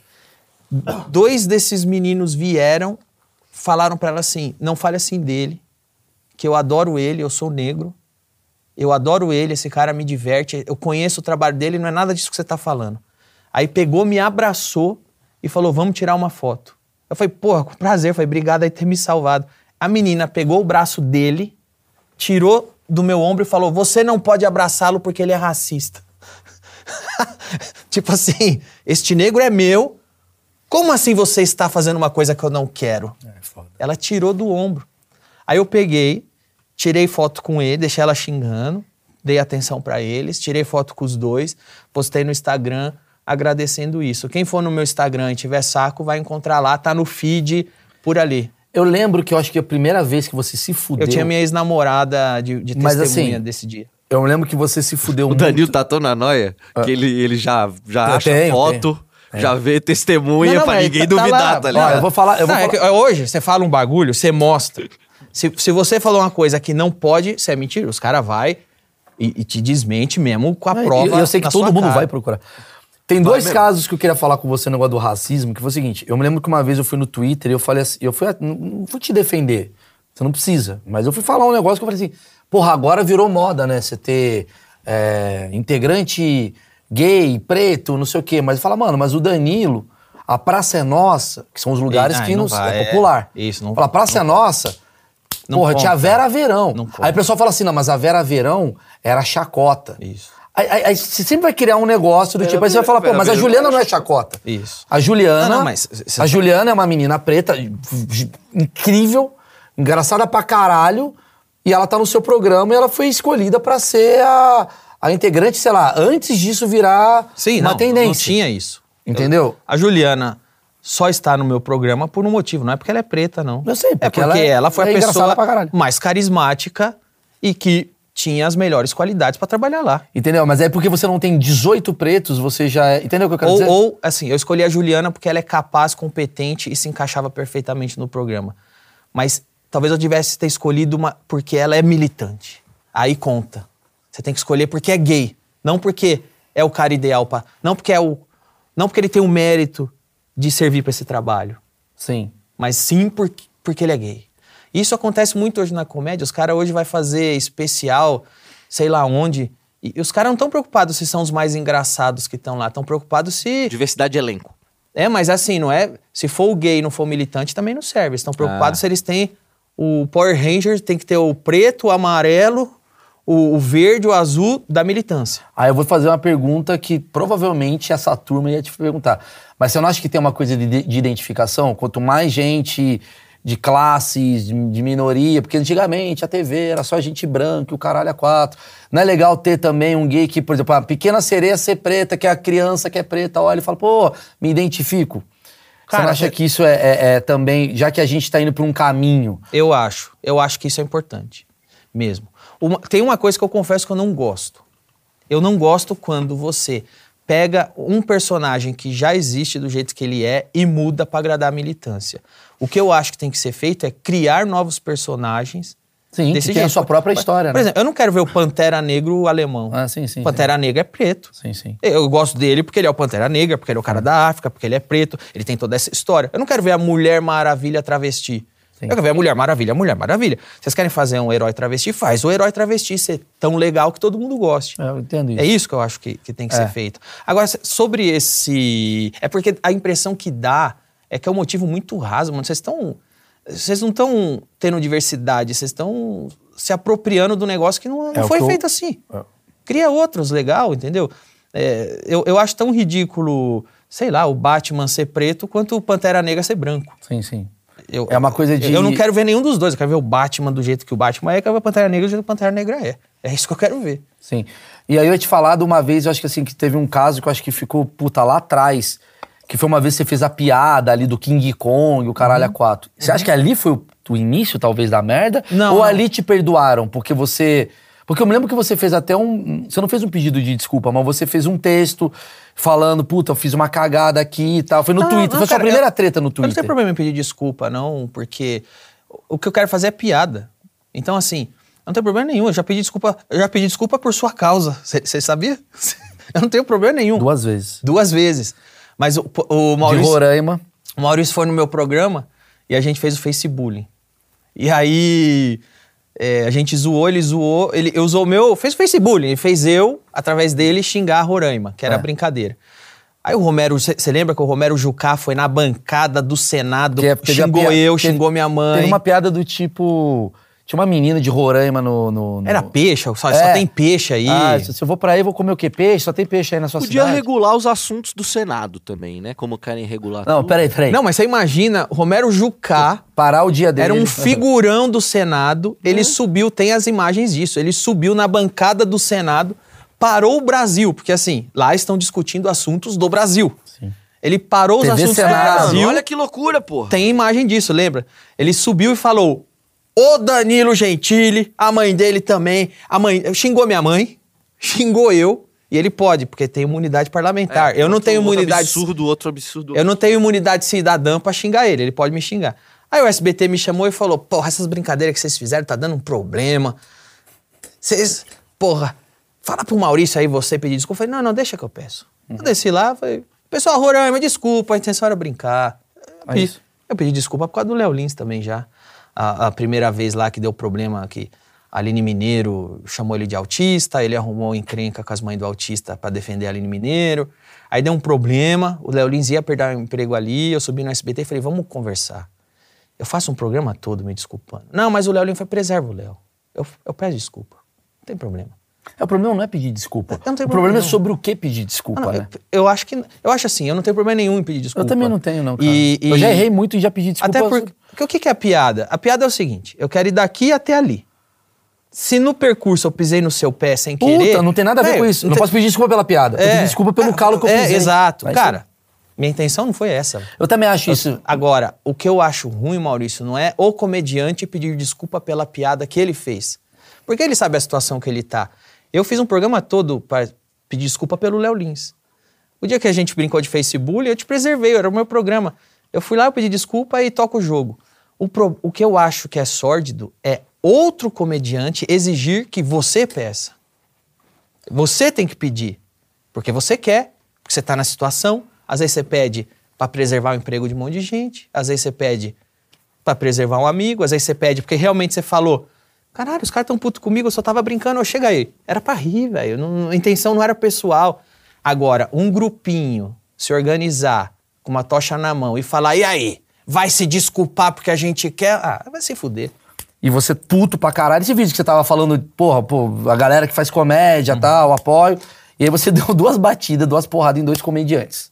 Como isso sai pros caras, assim? Tu não fica pensando assim do tipo, porra, mano, o Porchat vai ficar puto. Como é que fica? Porchat te manda mensagem. Porra, Danilão, caralho, a gente tá junto nisso. Você já falou com ele. Como é que fica isso pros caras? Cara, na verdade, aquele vídeo. Esse que lado político que você às vezes fala assim, puta que pariu, mano, tem que ter convidado pro meu programa. Como é que eu chamo o Porchat depois? Puta, vou brigar Ah, com o isso cara. aí eu também ia ter Entendeu? cagaço. Essa que é a pergunta que eu te faço. Porque quando você tá batendo na classe artística, uma coisa é você ser o Chris Rock, que não depende da classe artística. Ele sobe no palco e fala as merda. Outra coisa é, quarta-feira tem que ter convidado no teu programa. Aí tu tá falando mal da Globo. Aí tem o cara lá, o Carlos Tramontina. Sabe? Co- Como é que funciona isso pra você? Cara, primeiro assim, aquele vídeo que eu fiz não foi um vídeo sobre uma pessoa, foi um vídeo sobre uma situação. Sim. Onde eu peguei, é, é, na ocasião, o Porchat de exemplo e peguei uma outra tuitada de exemplo sobre comediante que fica a favor, o, o o colega da comédia, que sempre tratou ele bem, tá lá apanhando, sendo fuzilado, e o cara, no exato minuto e segundo, faz uma declaração. Pra, ó, eu, eu tô aqui, ó, eu, eu não tenho nada não, a ver mas com é isso. pior que isso, é, endossando que o cara é aquilo É. que estão acusando ele de ser, que é crime. Sim. Endossando um cara de, de ser um racista num converso. Então, cara. Ficou uma indireta, né? Ficou uma coisa É, meio... é. Só, né? Nossa, não, não era sobre o Léo. Mas o, o que que. é, é, eu tava fazendo um desabafo ali sobre esse tipo de coisa que eu já passei. Então, por exemplo, quando eu falei do Porchat, eu tomei a liberdade de falar dele, porque quando eu fui condenado à prisão, ele também tomou a liberdade de fazer um programa inteiro para falar de mim e levar quatro pessoas lá para ficar me fuzilando e ele ficar sério. Nossa, será? E aí? Então, na verdade, foi uma reação ao que já aconteceu comigo. Não, não fui eu que comecei. E, eu, e quando ele fez isso comigo, eu nem fiz nada. Mas me doeu ver se- quando tá fazendo com o Léo Lins. Porque quando você tá de fora, eu vejo o Léo Lins e falo, caralho, eu já passei por isso. É muito pesado. E aí, quando você tem a classe de comediante, que eu sei que esses caras puxavam o meu saco, puxavam o saco do Léo Lins. São pessoas que estão no especial do Léo Lins, são pessoas que eu pus para trabalhar no Comedy Central porque pediu, eu tava lá puxando o saco. Hoje tem carreira também porque é óbvio que a pessoa só progride se ela trabalha bem. Mas são pessoas que você deu oportunidade, a pessoa não tem um pingo de gratidão. Então me doeu o que estavam fazendo com o meu amigo, cara. Porque quando foi comigo eu fiquei quieto. Eu vi o cara fazendo. E eu fiquei quieto. Agora, tem muito cinismo, cara. O que eu não aguento também tem esse cinismo que uma das coisas que eu falo no vídeo é esse cinismo da falsa defesa. Então, vai lá, vou defender o Léo Lins, tá? Vou defender o Léo Lins. Ô Maurício, você sabe que o, o Léo Lins é um bosta, tá? O Léo Lins presta um desserviço à comédia, tá? E eu não sou igual ao Léo Lins, graças a Deus. O Léo Lins é- faz lá os racismos dele, eu não, eu, eu não sou assim, eu sou, outra, eu sou outro tipo de pessoa superior, sabe? Ao Léo Lins. E eu acho que o- o- a gente tinha que. Esses caras verbalizam isso. Eu acho que a gente tinha até que bolar outros jeitos de censurar o Léo Lins. Quem sabe um boicote social. Vamos organizar um boicote social pro, pro Léo Lins parar de trabalhar. pa- pa- porque essa pessoa tá falando coisas que eu não quero que fale. Eu não quero que essa pessoa. Vamos organizar tipos de, de, de censura com o Léo Lins. Agora sim, sabe? Você prender o Léo Lins é demais, aí eu sou contra. Não, prender o Léo Lins, aí, afinal, também sou uma boa pessoa, sabe? Aí o Léo Lins vai lá e fala assim: Porra, você viu que o Danilo falou de mim? Que filha da puta, eu sempre fui amigo dele. Não, eu te defendi. Eu sempre fui amigo do Danilo. Eu sempre. Porra, eu ajudei o Danilo pra caralho. O Danilo precisava de, de piada, eu fui lá ajudar, ajudei a fazer. Precisava de. Indiquei o Danilo no Comedy Center, indiquei o Danilo lá. Aí eu venho e falo assim: Nossa, como você é mentiroso, hein, Léo? Falando que eu fiquei do favor da sua censura. Não, eu te defendi. Olha eu falando aí que prender já é demais. Precisamos ver outros métodos, né? Então você imagina, no momento que o Léo Lins está tomando porrada, tá tomando porrada, eu apareço e a grande defesa que eu tenho pra fazer do Léo Lins é falar mal dele por 20 minutos e no final dizer que a prisão eu sou contra. Prender já é demais. E aí falar, não, eu te defendi. Vai se fuder. Sem contar, né, meu, que a gente é comediante, a gente sabe o que essas pessoas falam em particular. A gente sabe as posições dessas pessoas em público. Isso que mais pega. Você sabe. Você sabe, não é o vídeo que o cara fez. É, é. Não é o que o cara falou em É a público. imagem que ele vende, né? Não, mas você sabe o que ele tá conjecturando nos bastidores. Você sabe que ele é- essas pessoas são a favor da censura. No momento que o cara estava sendo censurado, ele estava lá a favor.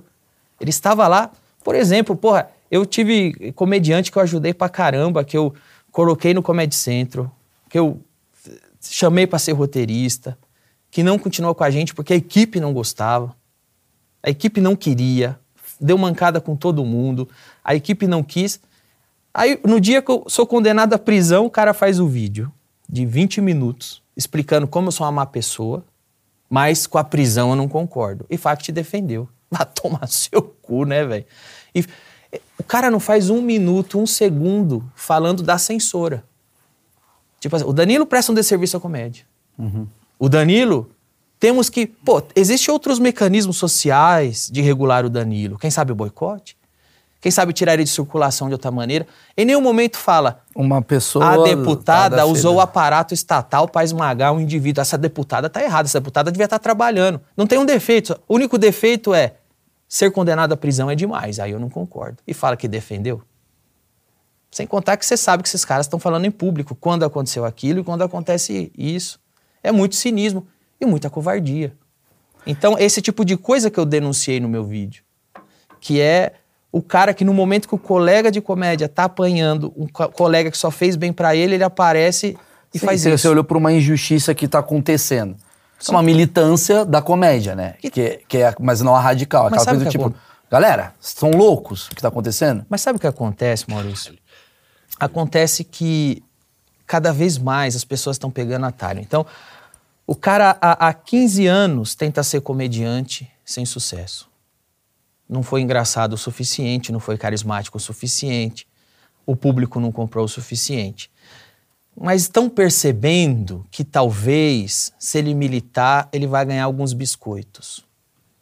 Então, a profissão do cara passa a ser entregar na bandeja a cabeça do amigo e do colega para ver se ganha alguns pontos na militância. Porque quem sabe, hora que, se tem gente dizendo que eu, que o Léo Lins, que a gente é alguma coisa que acaba com ista, quem sabe se eu disser também, essas pessoas não vão no teatro concordar comigo me aplaudir. Mas elas vão se ferrar já já, porque essas pessoas não gostam daquilo que você faz. Elas não gostam da comédia. Não gostam da comédia. Essas pessoas são aquelas pessoas que falam na hora H, é stand-up. Nós não gostamos de Tanto que comédia, teve uma coisa que aconteceu que foi muito curioso. Depois do caso do Léo Lins, eu tive eu bati um papo com uma galera assim de comedy club, né? E alguns comediantes assim, vi reclamando tipo, caralho, diminuiu, É verdade. diminuiu os meus ingressos. Engraçado, o meu só aumentou. O meu só aumentou. O meu só aumentou. o meu só aumentou. O meu aumentou. O do Danilo aumentou. O do Albani aumentou.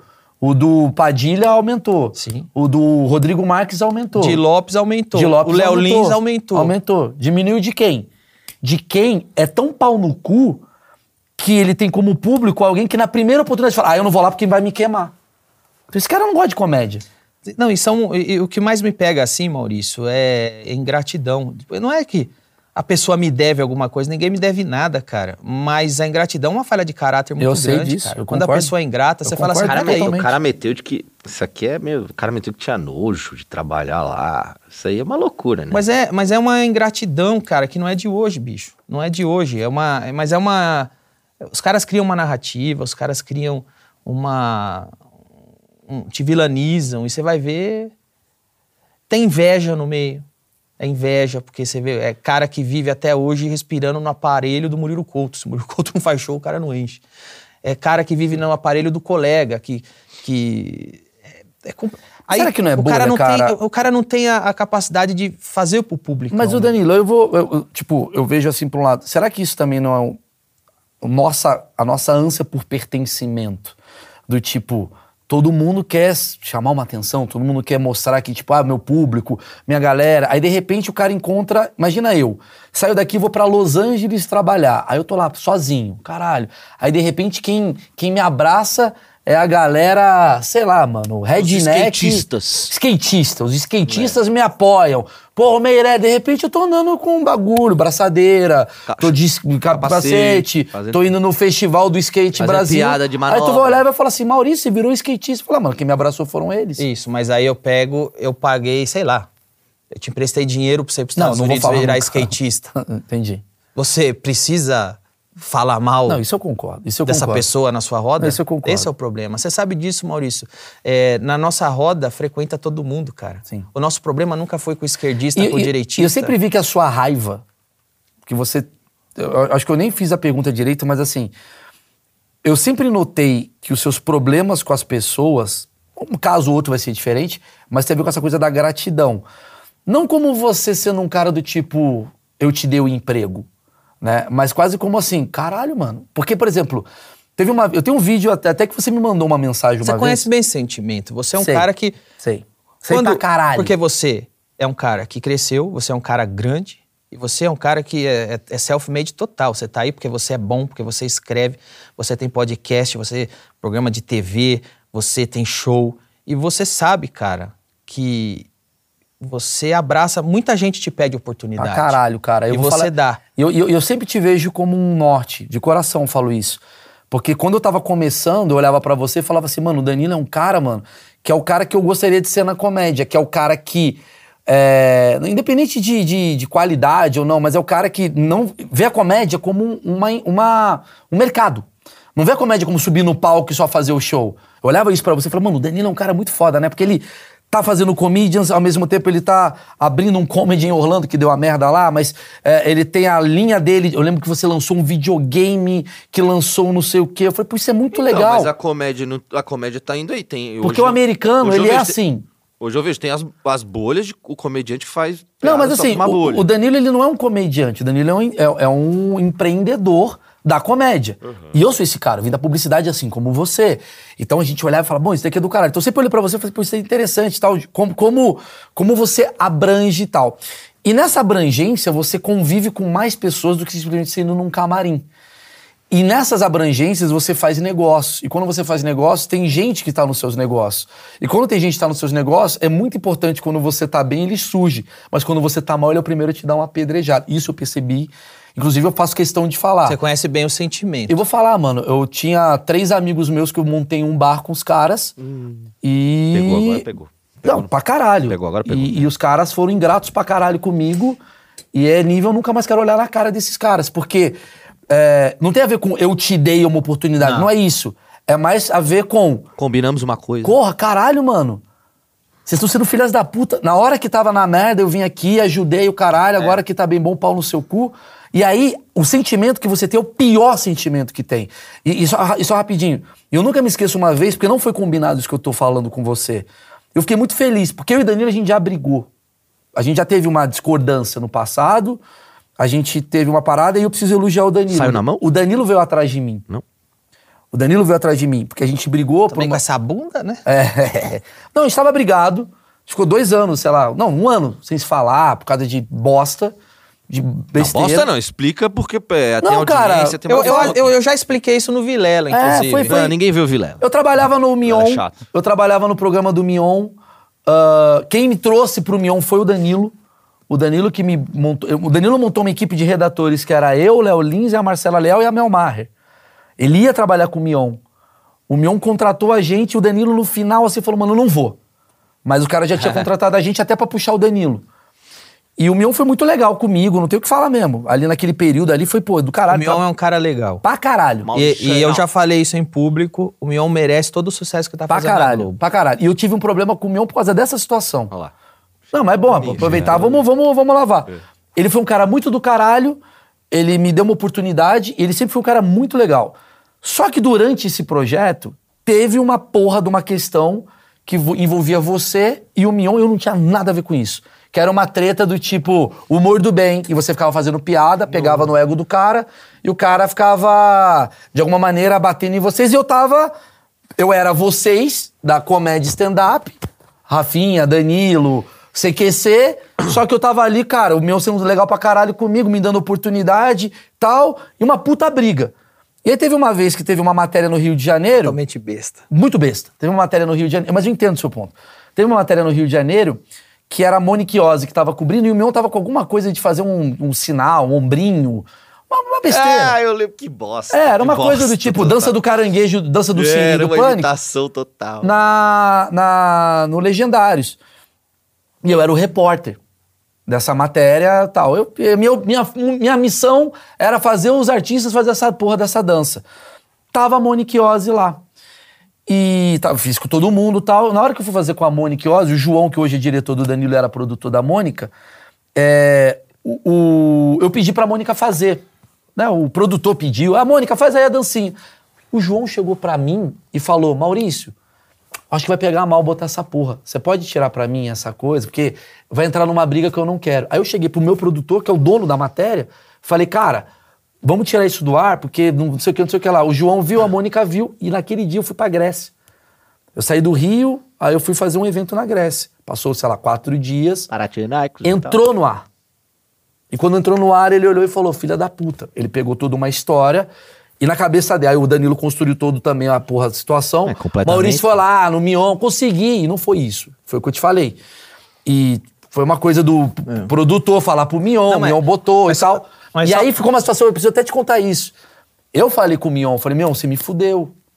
Eu mostrei pro Mion uma mensagem com você. Ó, o Danilo brigou comigo. E, porra, eu não queria que fosse pro ar. E a gente pediu pro menino, que era o Paulo, que era que o cara que tava era o, era o produtor, que ele tinha que passar pro editor. E virou uma merda e o Danilo a gente parou de se falar. Passou um ano, o Danilo me mandou uma mensagem. Ô, mano, puta, vi a cagada aqui. Sei lá, vamos bater um papo. A gente bateu um papo e de lá pra cá ficamos juntos. E aí passou um tempo, uma vez eu fui no programa do Di A Lopes. gente transou, não transou? Não, não chegamos a transar nesse dia. Maurício tá sem transar. aí. Passou, tô sem transar.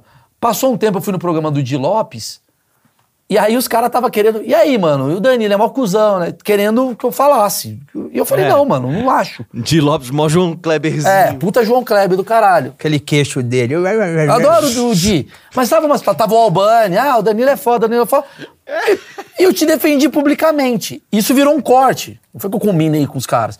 Passou dois anos, você viu esse corte, você mandou uma mensagem, foi obrigado pela gratidão. Eu não tinha visto. Aí ele mandou, obrigado pela gratidão. E detalhe, eu preciso falar isso. Eu consigo ser o cara mais, sei lá, bizarro do mundo, porque eu sou amigo do Danilo e do Rafinha. E nenhum dos dois eu fico, o Danilo é foda, o Rafinha é foda. Porque foda-se, tem nada a ver uma parada com a outra.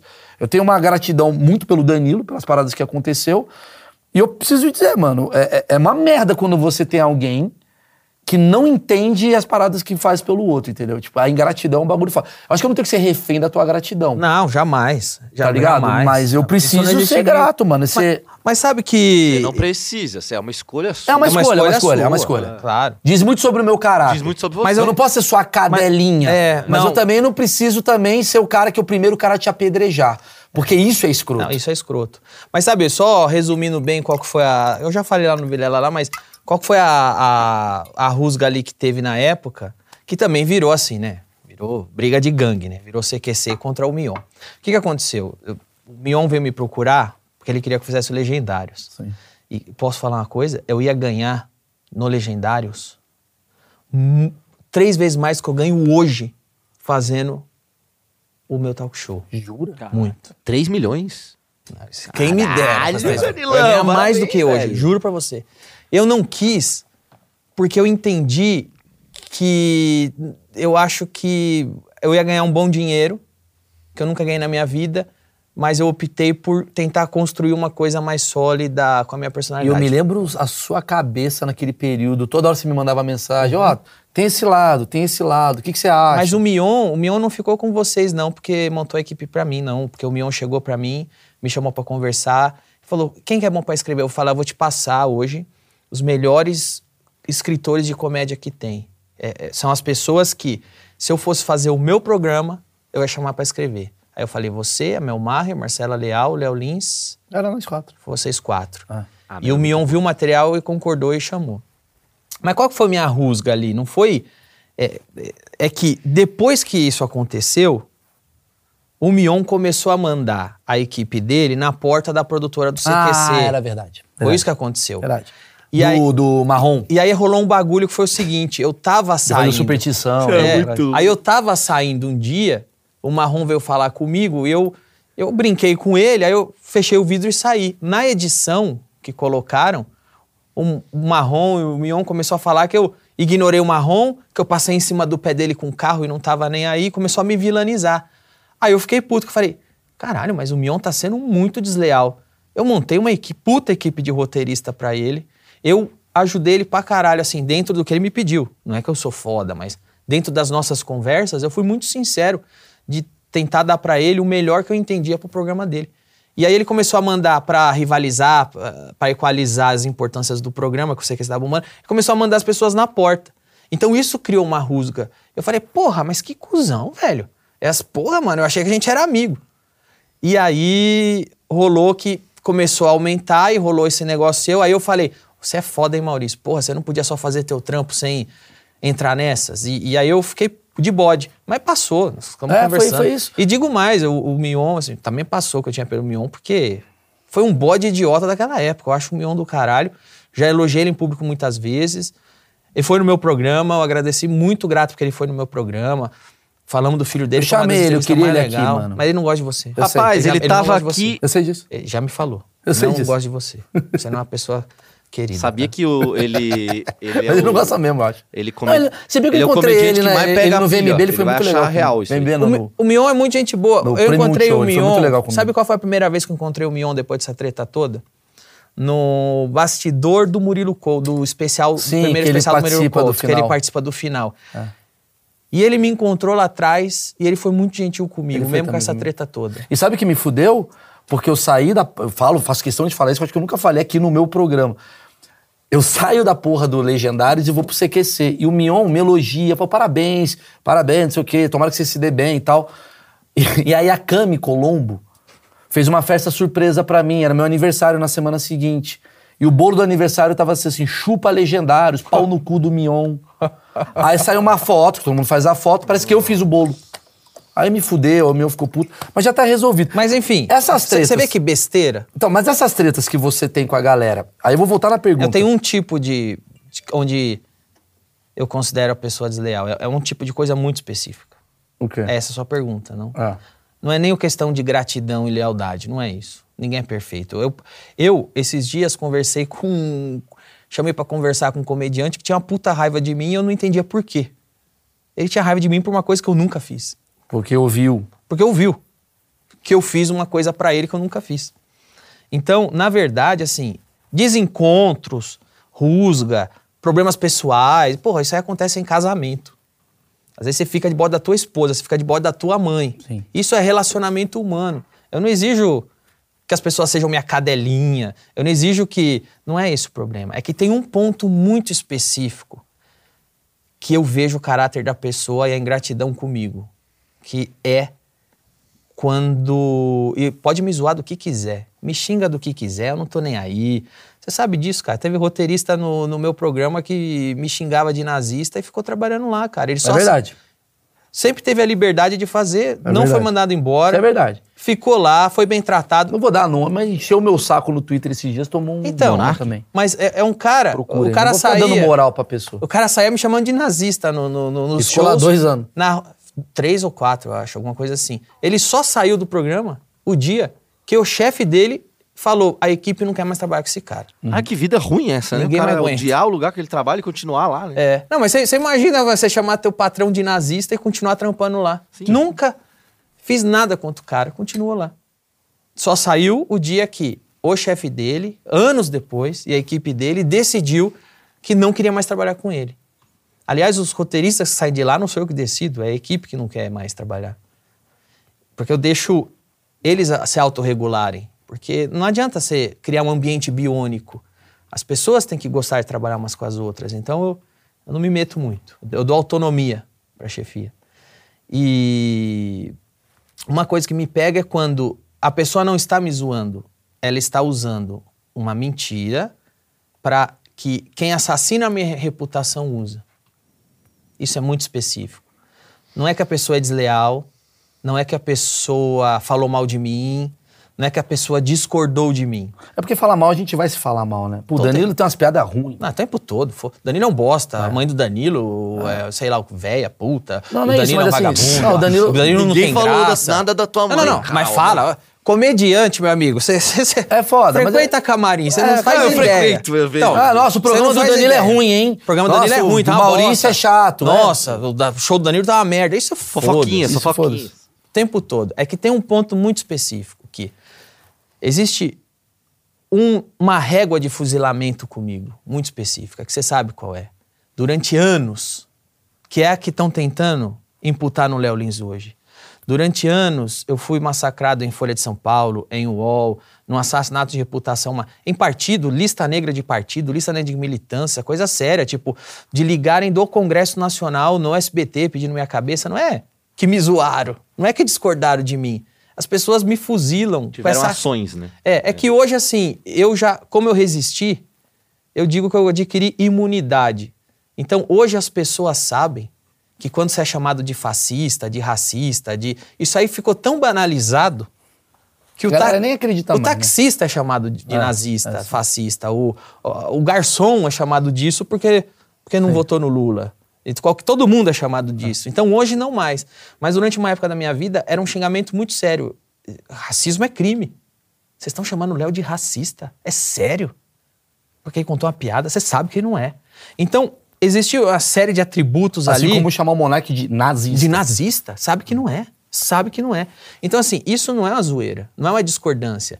Isso é, de fato, uma, Imputação de crime. uma imputação de crime que não é uma premissa verdadeira. Você pode me zoar que eu sou ruim, que minhas piadas é bosta. Aí Você vai encontrar verdade em todas essas Eu premissas. acho que o Danilo é sem caráter, foda-se. Foda-se. É. Mas existe essa régua de fuzilamento Sim. que tem um pelotão muito grande que envolve é, é, maquinário, ma- maquinário político, envolve militância organizada, envolve jornalismo, envolve um assassinato de reputação é, é, é, robusto em cima de mim. E quando um amigo que eu ajudei usa esses jargões Pra para me gente. definir, eu sei o que ele tá fazendo. Ou pra comer gente. Pra comer ou pra gente. Entrar na roda. Ou pra ver se a roda do jornalista vai chamar ele de gênio. Pra...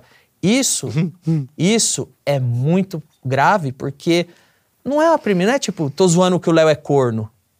Não, você tá falando que ele é racista. Primeiro, você sabe que não é. Você sabe que isso é uma imputação de crime. E outra, você sabe muito bem porque você tá falando que ele é racista. Porque existe uma máquina de assassinato de reputação querendo fuzilar ele com esse crime. A única vez que eu processei alguém na minha vida foi. E perdi, viu? E perdi. Porque, e, e isso não vai contra meu discurso, não, porque você vai encontrar eu falando isso em qualquer lugar que eu vou, viu, Maurício? É, na, na Jovem Pan, no Pânico, eu já falei, e o que eu sempre digo é o seguinte: não pode ser crime falar. O único crime que eu acho Imputar um crime a e alguém, né? O único crime que eu acho que tem que ser visto na justiça é quando você imputa um crime a É, alguém. Isso eu concordo. Maurício é estuprador. Peraí. Isso. Quem falou isso, eu preciso Isso, processar. Exato. Isso eu entendo. isso e eu a entendo. única vez que eu processei Isso eu alguém, entendo. que aliás, que aliás essa turminha aí que fala que eu sou hipócrita, sempre põe isso na roda. Ele processou o Trajano. Você sabe o que, que aconteceu o dia que eu processei o Trajano? Não. Não foi porque o Trajano me xingou. Não foi porque ele deu uma opinião contrária à minha. Acontece que eu, eu tinha ido pra Curitiba. Lembra quando aquela menina do Rio de Janeiro foi estuprada grupalmente na favela? Teve um estupro Lembro. grupal de uma menina 10 do Rio de Janeiro. pessoas. do 33, funk. não foi 33, lançado isso aí. 33, 33 pessoas. É. E aí, o que, que aconteceu? Naquele dia, eu fui para Curitiba buscar um patrocínio pro meu filme. Peguei o avião, fui, fechei o patrocínio. Quando eu voltei, me falaram assim: não vamos mais te patrocinar. Eu falei, por quê? Porra, porque você está endossando o estupro da menina do Rio de Janeiro que aconteceu hoje. Eu falei, quê? Aí eu entrei no Twitter, sabe o que aconteceu? Começou uma militância organizada, que na época era do PT, envolvia lá blogueiro, jornalista, formadores de opinião, subindo uma hashtag Danilo Estuprador. E o que, que eles fizeram? Eles pegaram uma tweetada minha, da época do Big Brother, de 10 anos antes, onde eu tava comentando lá que uma mina. É, é, a mina bebeu e, e transou com um cara, e a piada era, mais, era uma coisa mais ou menos assim. Caralho, mano, é, pra, pra mina transar com esse cara só estando bêbada mesmo. Esperto foi o cara que esperou ela ficar bêbada pra querer transar com ele. Porque esse cara é feio a mina é bonita. Sim. Aí os caras tiraram a data da minha tweetada e começaram a, a, a compartilhar Como se fosse hoje. como se aquele meu comentário fosse a respeito do estupro grupal da menina do Rio de Janeiro. E aí eu falei, porra, mas o que eles estão fazendo? Só que aí eu cheguei em casa, era dia dos namorados, eu tava com a minha ex-namorada. Aí eu cheguei em casa, liguei a TV, o Trajano estava num programa de esporte, que não tem nada a ver com o assunto, falando, inclusive vocês trouxeram aqui aquele apologista ao estupro, aquele estuprador aqui, outro dia, o Danilo. Aí eu falei, opa, peraí, isso não vai nem um pouco em desacordo com o que eu sempre preguei. O que eu prego é liberdade de opinião, liberdade de piada, e eu já verbalizei isso em vários lugares, Maurício. O único crime envolvendo fala pra mim que deveria ser considerado é quando alguém te imputar o crime. Você é estuprador, você é assassino, Pedófilo. você é ladrão, você é pedófilo. Ah. Aí o que, que eu fiz? Eu cheguei pro meu advogado e falei, doutor, tem como? Eu não quero que o Trajano seja preso, não, mas eu queria muito interpelar ele na justiça para que ele prove que eu, em algum momento, fiz apologia, apologia ao estupro é crime. Estupro é crime. Tem como interpelar ele na justiça para que ele é, é, é, prove que eu sou estuprador ou que fi- já fi- fiz apologia a esse estupro? Tá bem. E aí eu entrei no processo com ele. Só que eu cheguei lá, o juiz olhou pra minha cara e falou: sai daqui. Não teve nem julgamento, eu perdi. Foi a única vez. Você perdeu? Perdi, não, na hora, perdi. Só que é engraçado, cara, que por causa de piada eu também perco. E essa vez que me imputaram um crime, eu perdi. Então essa foi a única vez, assim, que eu, eu processei alguém por causa Mas o disso. bagulho lá da, da mulher lá do, do leite lá, Uhum. a menina lá que tem o... Que, que a menina, a, a mulher que doa- era doadora de leite E aí. Como é que é a história? Ela Era doadora de leite, e você fez umas piadas, e essas piadas. Como é que eu posso dizer? Fez a mulher deixar de doar é, é a leite. narrativa deles, né? É, a história. É, o que aconteceu lá foi o seguinte. Isso pra você, tipo assim, tu fica mal com isso? Porque no final alguém se prejudicou com uma piada. Cara, demorou anos pra jornalista ver a piada e ver que eu não falei. Porque o que aconteceu? Eu fui mais condenado ali por. por... Entendi. Já, já você Eu fui mais chegar. condenado pela pressão pública que se fez. Fizeram tanto barulho sobre aquilo que a mulher deixou de doar leite.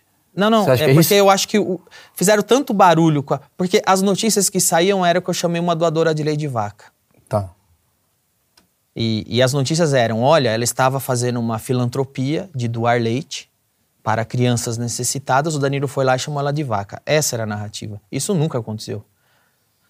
A piada que ela me processou, primeiro, é, a piada não era sobre uma doadora de leite fazendo filantropia. Porque a gente via muito Mundo Bizarro. Sim. Era um caderno que tinha sobre piada ali. notícias bizarras. E ela estava ali. O foco da notícia não era que ela estava fazendo filantropia. O foco da notícia era brasileira quer entrar no Guinness como maior produtora de leite do mundo. Acabou. A equipe de roteiro, não fui eu que escrevi essa piada, a equipe de roteiro entendeu, porque a gente sempre instruiu assim, cara, não vai, não vai em caderno criminal, não vai em caderno não, pega mundo bizarro que geralmente é galhofa. Então tinha lá, o indiano com o maior bigode do mundo, o homem está 10 anos sem tomar banho, a brasileira quer entrar no Guinness como maior produtora de leite. Aí, entre as piadas que os roteiristas entregaram, uma delas era, ela quer entrar no Guinness como maior doadora de leite do mundo. Kid Bengala. Mas o Kid Bengala já entrou no lugar dela. De boa, né? Era uma piada. Ela era o setup da piada. O Kid Bengala era o punch. Essa piada não foi eu que escrevi. Aí eu falei essa piada. Passou um tempo, tava lá. Danilo chama ela de vaca. Foi na Carta Capital, a primeira manchete. Que foi naquela época que eu tava assim, ó, sendo todo dia fuzilado. E aí eu falei, caramba, chama ela de vaca aonde? Aí eu mandava pro jornalista o vídeo. Eu falei, está aqui o vídeo. Não chamei ela de vaca. Na Folha de São Paulo, Danilo chama ela de vaca. Chamei ela de vaca. Aí ela não doa mais, ela só estava fazendo caridade. Aliás, tá o vídeo. Se É, quiser ver, tá tá, na internet. Vai ver que Aí mudou o não falou. enfoque, não era mais que ela queria entrar no Guinness.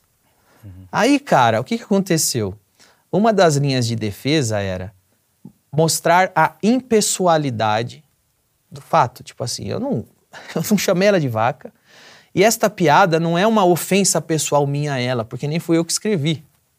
Porque esta piada é escrita por uma equipe de roteirista. Então, a impessoalidade da piada, a impessoalidade do fato, era uma linha de defesa minha de mostrar que eu não tive a intenção de ofendê-la pessoalmente. Que é um programa que tem uma linha de produção. E eu cheguei pro roteirista que escreveu essa piada e falei: Cara, eu nunca vou te expor em público. Eu nunca vou falar pra, que foi você que fez essa piada, eu juro. Mas eu gostaria muito, cara, se eu puder só citar o seu nome no processo, vai ser sigiloso. Pro juiz ver Que que, é foi você que escreveu e não eu. Pro público fui eu que falei, eu não vou. Mas é só pra eu ter minha defesa. Não! Aí o roteirista. Não vai colocar, não, onde já se viu. Não, não vai me citar, não. Deu um chilique lá, foi tudo bem. Ô, louco. Tá tranquilo.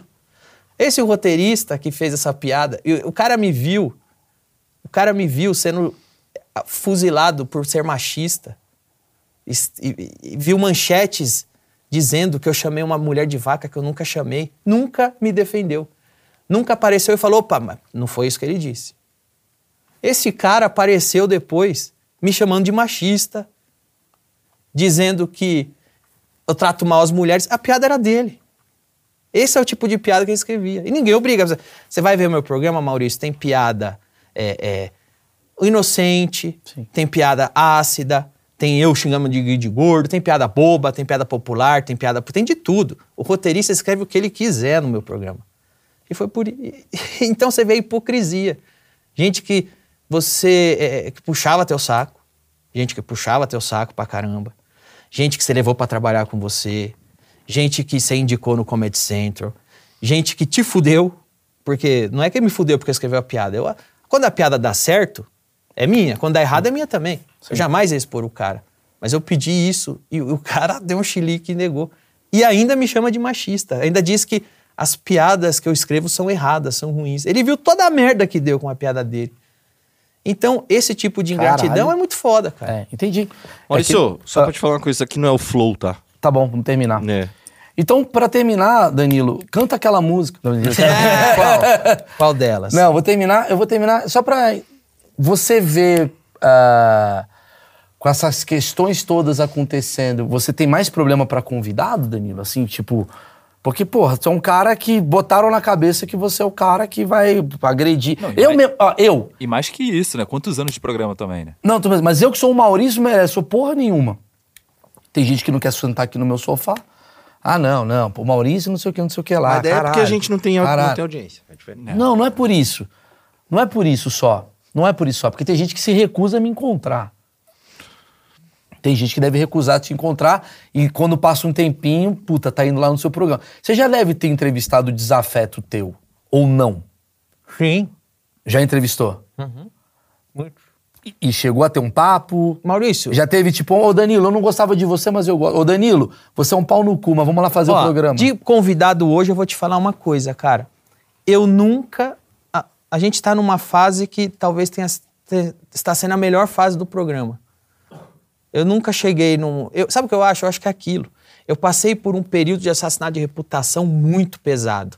E realmente acontecia isso. O tempo passou, eu sobrevivi, eu acho que eu adquiri anticorpos. E as E pessoas. os caras também falam, vou bater, não, não dá certo. Ele não Não vai. dá, o cara é louco. É, é. Não- ele não vai parar. Não dá, ele- o cara não vai parar. Vão bater em quem vai, vai falar desculpa. É, não vai parar. E hoje, cara, eu, eu não sei se é porque a Globo demitiu um monte de gente. Também quando o pessoal é demitido da Globo, eles ficam humilde, né? Aí eles vão lá no SBT. vão falar mal da Globo. Aí eles vêm aqui, aí eles vão no SBT. E não sei se é porque a Globo demitiu um monte de gente. Mas, cara, eu nunca, a gente nunca teve tanta facilidade de arrumar convidado. Porque eu acho que no fim das contas, eu já passei por esse período difícil. Mas quando você sobrevive, você mostra resiliente, você, e, e só tem um motivo, tá? Porque que, que, que até hoje eu tenho um programa na TV. Dois, é, eu acredito muito em Deus, assim, eu acho que Deus manteve minha carreira, porque é inexplicável. O segundo motivo é porque eu acho que a gente tem um trabalho bom e sólido. E eu digo a gente sem falsa humildade, porque o programa é feito por muita gente. O programa é feito pelo João, que é um puta diretor. Ele é feito Puta por diretor. pessoas que passaram por lá e eram boas, pessoas que estão lá e são boas. Você tá elogiando outro diretor, velho? O João é muito Na minha você. frente, O mano? João é muito Tá maluco? Vai levar o Galvas lá? Quem é o- Galvão tá fora da Globo agora. Ah, então, em breve, quem é sabe. a Beco Gentili. Minha imitação é Aí, boa, né? aí, o programa é feito pelo Léo Lins. O Léo Lins ajudou a construir esse programa. O Murilo, o Diguinho, é feito por todo mundo. Então, eu acho que as pessoas hoje vê que o programa sobreviveu a várias turbulências e continua lá, com audiência, as pessoas gostam. E eu acho que as pessoas percebem que se eu, se o programa fosse tudo isso que dizem, a gente não teria chegado tão longe. Teria ruído muito antes. Ninguém quer, ninguém quer tudo isso de, porra, não dá. Como é que você mantém uma equipe junta, trabalhando com você, jogando com Não, você, e- se você é essa E pessoa? uma direção o tempo todo ouvindo, cancela esse programa, cancela esse programa, esse programa tem que acabar. A gente tá numa das melhores fases, cara, artisticamente. E também porque você saiu um pouco do Twitter, né? Ah, isso foi uma das melhores coisas que eu fiz na minha vida, Maurício. Eu falei pra você. Aquilo é um esgoto, bicho. Eu falei pra você. O Twitter é o Eu falei pro seguinte. Danilo. O Maurício fala e Twitter. fica no Twitter. Não, mas o Twitter. Eu não tô no Twitter. Não, Tá não, nem John. Não muda a vida? Não muda, Muda, a vida? Faz dois meses que eu saí. Sabe por quê, Eu cara? saí em janeiro. Não importa o que você fale, não importa o que você fale, você vai perder. Não importa. Porque é um bando de gente Acho que a querendo gente te... tem que voltar pras correntes de e-mail, velho. Era Mas é verdade, tu- é que a gente. tem- Sabe por que, que eu e Danilo. Eu e Danilo fomos os últimos a sair do Twitter? Porque a gente tem a nossa visão do Twitter de 2009. É isso aí. Twitter de. É, mas vocês são meio bobo também, né? Vocês falam. Maluco, é que o grita Twitter de caralho 2009. lá, não, é que o Twitter de Você tá 2009. certo. É verdade, é tá verdade. certo. Não tenho saco pra isso. Mas não. o Twitter de 2009, ele durou 10 anos. Era do caralho. É. Era 10 anos de porra zoeira, falar merda. Vamos fazer a enquete aí, mano, sacaneia o Danilo, o Danilo me sacaneia. Saca, gente, foi o sapo na panela. É. É, beleza. Você põe o sapo na panela. Se você for pegar o sapo, pôr na água quente, ele pula. Isso. Você põe o sapo na panela de água fria e vai esquentando aos poucos, ele morre. ficar aí morre. Eu e o Maurício entramos a hora que a água tava fria. É isso mesmo. A gente não percebeu. A água vai aquecendo, vocês não. Hora que. O Twitter é assim: hoje você entra e fala bom dia, Deus abençoe a todos. De noite você tá falando, vão para o inferno, é desgraçados, aí. morram. É isso aí. É isso aí. E aí no comentário, dá, no comentário do Bom Dia tem um vai tomar no cu Bom dia porque as pessoas que não Exato. têm E aí dia. Faz o comentário- L. Faz o L. É, comentário e o do- Bolsonaro? da- no comentário que tu tá puto, o cara fala, pra que falar assim, tá ligado? Isso. É, é isso Não, aí. esgoto, é, é curva de rio. É curva de rio. Cara, e só tá no Twitter quem é muito frustrado. Então, hashtag No- saiam do Twitter. Não, é sem isso? contar a falsidade, né? Que às vezes você tem uma pessoa comandando 10 perfis te xingando. Ah, sim, não sim. são 10 pessoas te xingando. Sim. Aquilo, não- aquilo te tira a noção do mundo É, real. é verdade. Tem coisa que só tá acontecendo no Twitter. Você sai no mundo real, não existe. Não existe. Não existe. é. Bom, eu vou finalizar esse achismo especial. Você foi muito bem, parabéns. Fui bem? Fiz a. Eu vou começar a dar nota tipo jogador no final do jogo. Olha, nota 7,5 hoje, correu Ah, 25. mas o cara entrevista, é óbvio que ele sabe render numa entrevista. A pior coisa que tem é um cara que entrevista e fica claro. Ah, não. Nossa. Vou fazer Essa um, então um corte polêmico. Quem foi o pior convidado, Maurício? Isso aqui é Vilela agora. Eu? Eu, eu responder? É, você responder. Eu gosto do Vilela, que o Vilela fica. O Vilela sabe uma coisa da sua vida, assim, você tá de tênis branco, né? Ele fala. E aquele caso do. Aí você não fale, do tênis. do tênis branco. Aí você fala, tênis branco? Isso! Pronto, ainda bem que Tênis você branco, lembrou aí do caso que eu não sei. O Vilela é do caralho também. Eu né? adoro o Vilela. O Vilela é do caralho E, e também. sou muito feliz porque o Vilela tá se dando bem no, no É, podcast Eu dele. gosto dele pra caralho. Também. Ele faz cortes polêmicos? Fazia. Faz ainda, faz ainda. Não, ele é legal pra caralho. Eu gosto muito do Eu Vilela. adoro o Vilela. Eu gosto Acho muito do. pode dar pergunta, Maurício. Qual, qual o pior convidado? É, que Ah, não o que não entrou no tá? ar. Sempre quem não entrou no ar. Eu sei. Então, fala aí Eu um. sei, eu fala sei. aí um. Puta, teve um fotógrafo. Posso falar o Pode. que eu acho que é o pior mesmo? Pode. Ah, sei lá, às vezes pode dar merda pra nós. Fala, fala você, a sua opinião. É o pai da Gisele Beach, velho. Que isso? Pai da Gisele. Que é isso? Eu não tava Não, nisso. não. Você Não, não assistiu. terrível. O pai da Gisele é bom pra caralho. Você não tem o direito de falar isso de uma pessoa que fez a Gisele Beach. Não. Aí ele tem razão também. Não, eu já mudei ele Não, fez, ele faz Aí o que ele não, não, quiser. Pra mim foi fez bom. a Gisele Beach. Ah, pra é, mim foi bom. Fotógrafo, então é fotógrafo. Pra mim é quem não entrou, porque teve um cara que a gente vai entrevistar aqui que você não viu. Ah, o DJ. O DJ eu fiquei puto. Não, Porque fo- Ele pediu e falou, isso aí é queima filme pra mim. Aquele DJ de Tem uns casamento. caras que falam assim. Queima filme? É. Porra. Tem uns caras que você fala assim, o cara, o cara te É, manda mas também mensagem. nessa aí. o É, ó, o cara me manda mensagem assim: Mal, faz um achismos comigo. Pô, vai ser do caralho, eu tenho várias histórias. Tipo o amigo do índio. Não, Ah, para, para. É, esse o cara é teu amigo motorista. não. Deixa É eu teu falar, amigo, mano. Meu Deixa eu falar. parceiro, então vai parceiro. se fuder. Não, eu sou o motorista das celebridades. Já levei todas as Meu celebridades. Deus, Sei tudo é que é história. Fulano cheirou no meu carro. Fulano deu o cu no meu carro. O outro comeu. Chega o cara aqui eu falo: Ih, mano, tem história? Ah, galera, é tudo legal. Mas assim, uma história. Já aconteceu isso. Ah, os caras são ponta firme. Um Não, abraço. a Mas quem já é Leonardo? Leonardo é legal. Mas, caralho. Mas quem já deu o cu no seu carro? É. Não. Tá, eu não tenho carro. Eu não tenho carro. Aí, é. Eu não tenho carro. Aí quando acabou. A aí pessoa tira o cu pra entrar no carro. Acabou a entrevista, ele chegou pra mim e falou assim: Cê é "Ó, velho, foda, hein?" eu tenho histórias legais pra caralho do Leonardo. Por que você não me contou? É porque, pô, rapaz, vou contar na próxima. Tem esses caras, né? Total. Uma assessoria de imprensa. Total. Danilo, pelo amor de Deus, divulga minha peça. Você chega aqui, o cara fica se achando pra É caralho. o que mais tem. Terminou. Terminou? Terminou. Então, galera, deixa a porra do like, porque eu preciso bombar. O Danilo vai me dar aí uns 3 mil dólares aí por causa dessa Amém. entrevista. Obrigado, hein, Danilo. Vou, vou fazer cinco semanas seguidas lá no MyFuck. Aliás, segue aqui no. Não vou pedir pra seguir o Danilo, que já tá, deu. Já deu. O MyFunk é importante. Mas é o clube mais seguido do Brasil, cara. Vi isso Não era, velho. Eu dei uma bola fora. Pode Não até é? pôr no ar. Tá no ar ainda? Tá, tá. Eu, eu assumi os erros. O MyPix, conhece o Diego da do MyPix? É o cara que sempre tira foto e filma lá. Sim, sim, ele fez umas fotos minhas. É. Ele me mandou uma. Segunda-feira, só tem show lá de terça, quarta. Ele me mandou uma foto das pessoas na frente do bar, lotado.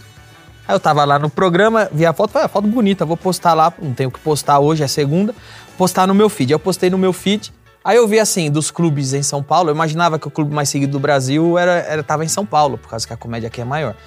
Aí eu vi lá, falei, caralho, mano, a gente é o mais seguido do, do Brasil. Não, Fazer de São Paulo. É. Aí eu fui lá, postei a foto e falei: somos o Comedy Club mais seguido do Brasil. Obrigado, pessoal.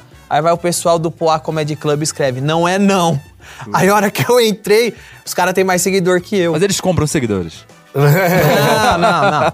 Errei. Qual a Aí- diferença? Aí, eu, mas assim, eu não apaguei. Eu, de- eu deixei claro. lá. não, eu deixei claro o meu erro. Eu fui lá e falei, pessoal, foi mal, eu errei, velho. Eu só vi os clubes de São Paulo, vocês são mais seguidos. Agora a gente tem o título. Danilo pede desculpas. Caralho! Esse é esse Mas é um tá lá. título. Quem for no feed lá vai ver essa. Aí eu falei, tô mudando a legenda. Então pede Aí- desculpa. Aí eu mudei a legenda para somos o, o do Comedy Club que mais cresce no Brasil. É isso. Podemos usar como thumb? Não, também era outra lá. Me di- a- eu vou fazer cara de desculpa, tá? Vai. Desculpe, pô, a Comedy Club. Caralho! Danilo pede desculpa. Maravilhoso. Temos a maior thumb do Brasil, Chupa Flow.